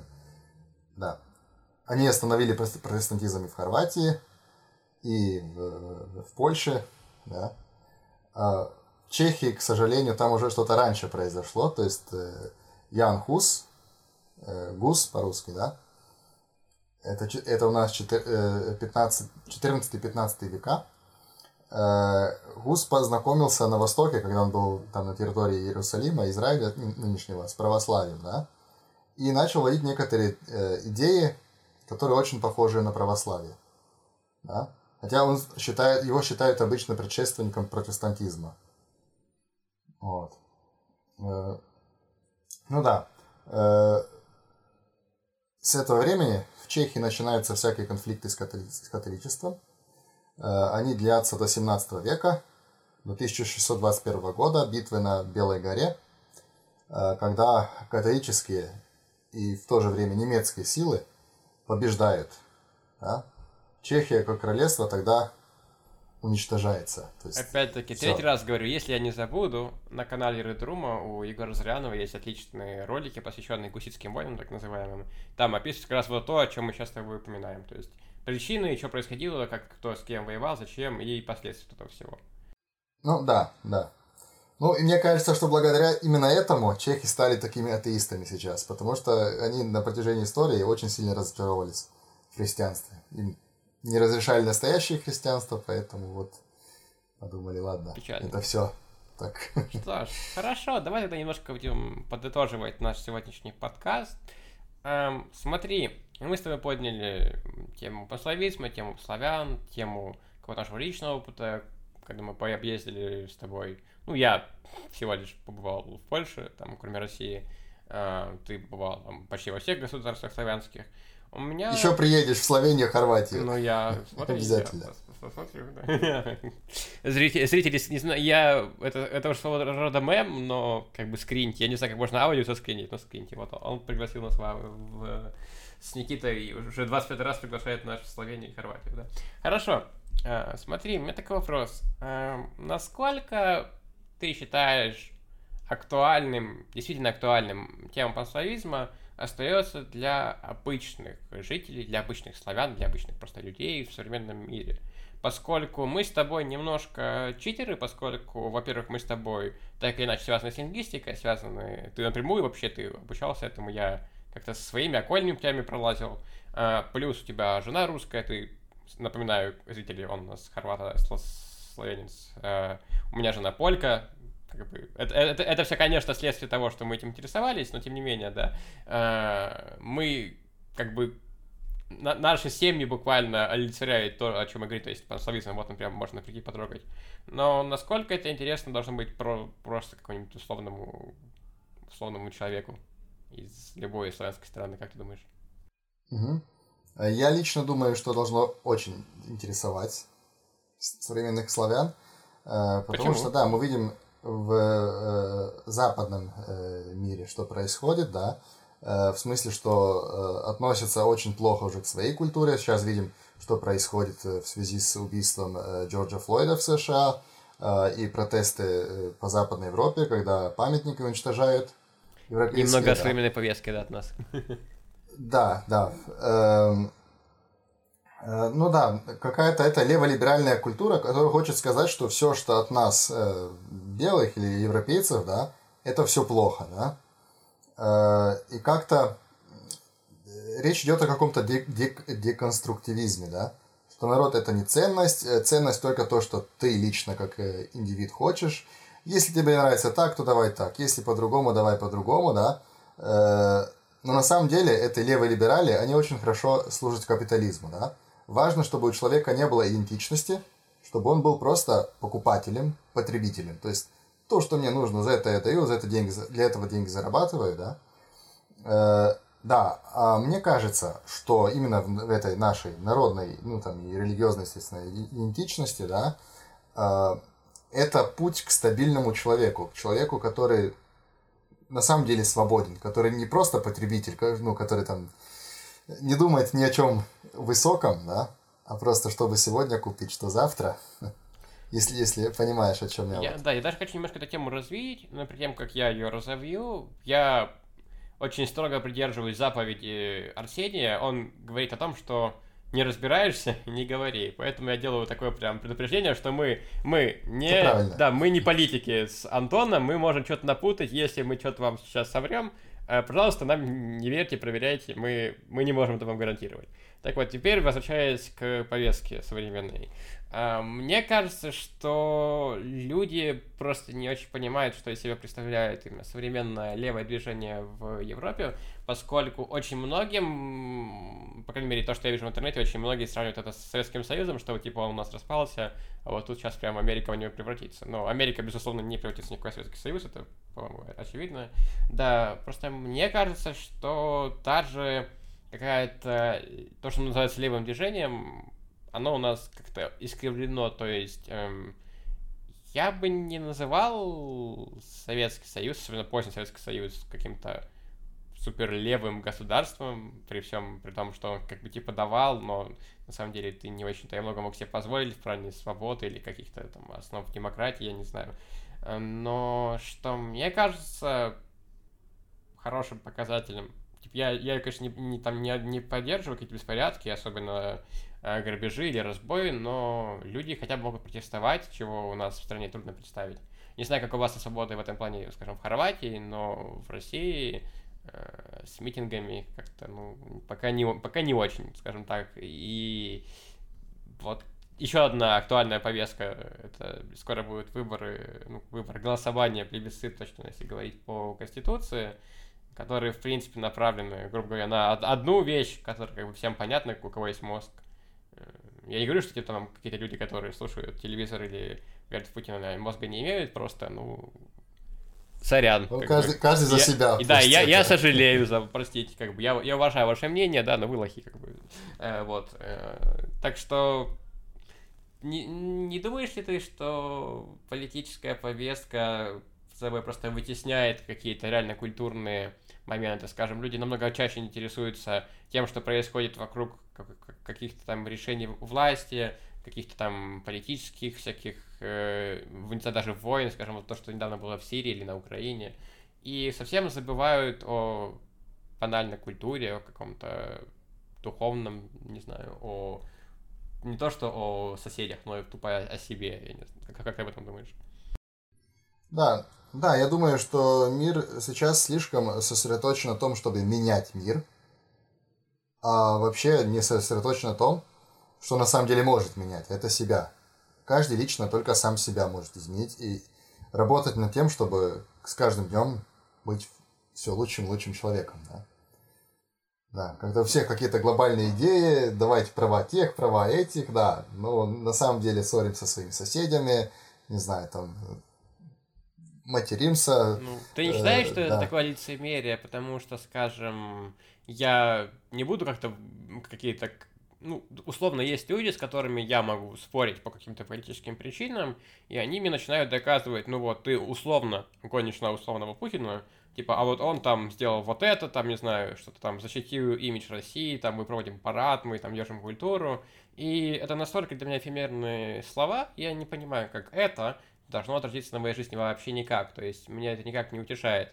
То есть там меня не убедишь, типа, что вот там какая-то войны нет, чего-то еще нет, или какие-то такие моменты, когда для меня важно то, что я выхожу на улицу, я понимаю, чего здесь нет, и чего я не могу здесь делать, и как бы вещи, которые я бы мог получать в, скажем, в той же, в той же Польше, условно, да, опять-таки, что не быть голосной, я просто возьму тему обучения – для тех людей, кто является студентом или около этого возраста, или только прошли через это, скажем, ну, условно, промежуток от 16 до 25, скажем, лет, вы понимаете, что ситуация с обучением, именно вузовым обучением в России, оно как бы не айс. Я сам буквально из этого всего вот только-только вылез, и мне очень было грустно, прям совсем грустненько, когда я понял, что как бы особо наукой, ну, как бы не интересуется от слова вообще. То есть есть какие-то отдельные преподаватели, которые вот прям реально верят в свое дело, они работают, они молодцы, но, к сожалению, я с таким не сталкивался. У меня был опыт взаимодействия с э, лингвокафедрой МГУ. Прям вот самым проникновением в него я лично общался с кафедрой, я э, также общался с учителем польского языка, который там присутствует. И они как-то не блистали оптимизмом. Если кафедрой ничего не сказала нелицеприятного, чтобы, видимо, не выносить какие-то негатив из МГУ, то э, Полька не была ничем скована, она довольно открыто мне пожаловалась на все, чем можно было пожаловаться. Опять-таки, можно докопаться, что, типа, ну, это субъективное мнение, только один человек тебе сказал, но просто в целом я понимаю, что, когда мы говорим про лингвистику, пожалуй, тут заочно, я обычно не, не, не изъявляю как бы мнение за других людей, но я думаю, заочно Никита бы с мной согласился по этому вопросу, потому что он тоже заканчивал э, вуз в этом направлении. И мне кажется, что вот этот пофигизм еще со времен Советского Союза на то, что как бы то, как ты живешь, как бы это твое дело, государство ничего тебе не должно давать. Зато у нас есть бесплатная медицина, которая особо ничего не делает. Или у нас зато есть бесплатное образование, вот на Западе там платят кучу денег за это, а ты можешь пойти бесплатно mm-hmm. и, и ничего не получить, в принципе, за это бесплатно, я, я не знаю. К тому же, у нас не так-то, на самом деле, бюджетных мест осталось много в России. Их все меньше и меньше становится, так что вот как, как ты думаешь, в этом плане даже Хорватия лучше, чем Россия? То есть у вас как-то власть больше сфокусирована на жизни людей или тоже говорят там про какие-то общие глобальные повестки, знаю, там права ЛГБТ, там еще что-нибудь такое, что не касается никак жизни хорватов напрямую? Угу. Ну, так, я совсем, конечно, точно сказать не могу, так как, ну, ты уже сказал, что мы не политики, да, мы не знаем там всех э, э, сегментов. Полит... Э, я бы сказал, что в Хорватии ситуация может быть намного лучше, чем в России. А, но с другой стороны, да, очень часто говорят о этих всяких ЛГБТ-правах, да. А потом э, почти любая политическая дискуссия в Хорватии заканчивается на том, э, кто партизан, кто усташ, кто четник и так далее. То есть это, это ну, мне, мне честно, честно говоря, надоело слушать об этом. Просто любой, любую современную тему они связывают с этим, да. Вот. А что касается Словении, я бы сказал, что в Словении ситуация намного лучше. Э, ну, хотя жалуются люди на, на медицину и все, люди всегда жалуются, это так и будет. Но я, в общем, очень доволен в Словении, что касается медицины, да, государство платит, ну, ты там откладываешь какие-то деньги, да, э, но все это очень хорошо работает. Также образование, я бы сказал, что неплохое. Э, и мне кажется, что славянской политики, хотя идеологически не согласен с, с темой, опять же, нашими левыми либералами, можно так сказать, потому что они везде разные. Э, ну, в целом, в Словении живется неплохо, так можно сказать. Неплохо. Хорошо. Ну, ну вот, это заканчиваю на, на этом. Да, довольно, довольно неплохой, неплохой итог. Да, я ни в коем случае не хочу, чтобы мы на какой-то негативной завершали, но просто раз мы этого коснулись, мы этого уже коснулись. Паша, спасибо большое за мнение. В принципе, думаю, на этом мы можем заканчивать наш сегодняшний подкаст. Скажи, пожалуйста, Антон, в двух словах, как тебе сегодняшний подкаст? Мне понравилось. Э, конечно, можно, можно было бы о панславизме еще очень много всего сказать. Как я бы все но, пожалуй, об этом, да, в другой, в другой раз уже. Э, ну да, так приятное впечатление остается. Хорошо, супер, э, отлично. Тогда, ребят, большое спасибо, что нас дослушали. Если есть какие-то замечания, какие-то вопросы, оставьте в комментариях, мы посмотрим, поотвечаем, почитаем. Спасибо вам за ваше время, надеюсь, вам понравилось. Если я не забуду ничего, я на все, что только можно, оставлю ссылки в описании. Если забуду, то сорян. я, я из будущего, можете меня его винить, меня в будущем. Пока я, я все хочу оставить, да. Тебе, Антон, еще раз большое спасибо за то, что нашел время, подготовился. Да, спасибо. Уделил, да. Надеюсь, вы, ребята... Спасибо, что пригласил меня. Конечно, всегда рад хорошему гостю. Э, вы, ребят, надеюсь, узнали много нового для себя по теме славян, по славизму. Может быть, вы задумаетесь немножко о своей жизни. У меня не было какого-то намерения совместить славистику с политикой. В конце все-таки мы немножко в это ушли, но Просто буквально сейчас просто такое время. Я, у меня вот открыта вкладка ВКонтакте слева, и там есть реклама, господи, как голосовать 1 э, июля. Так что, так что да. Что ж, э, еще раз всем спасибо. До скорого и всего хорошего. До скорого.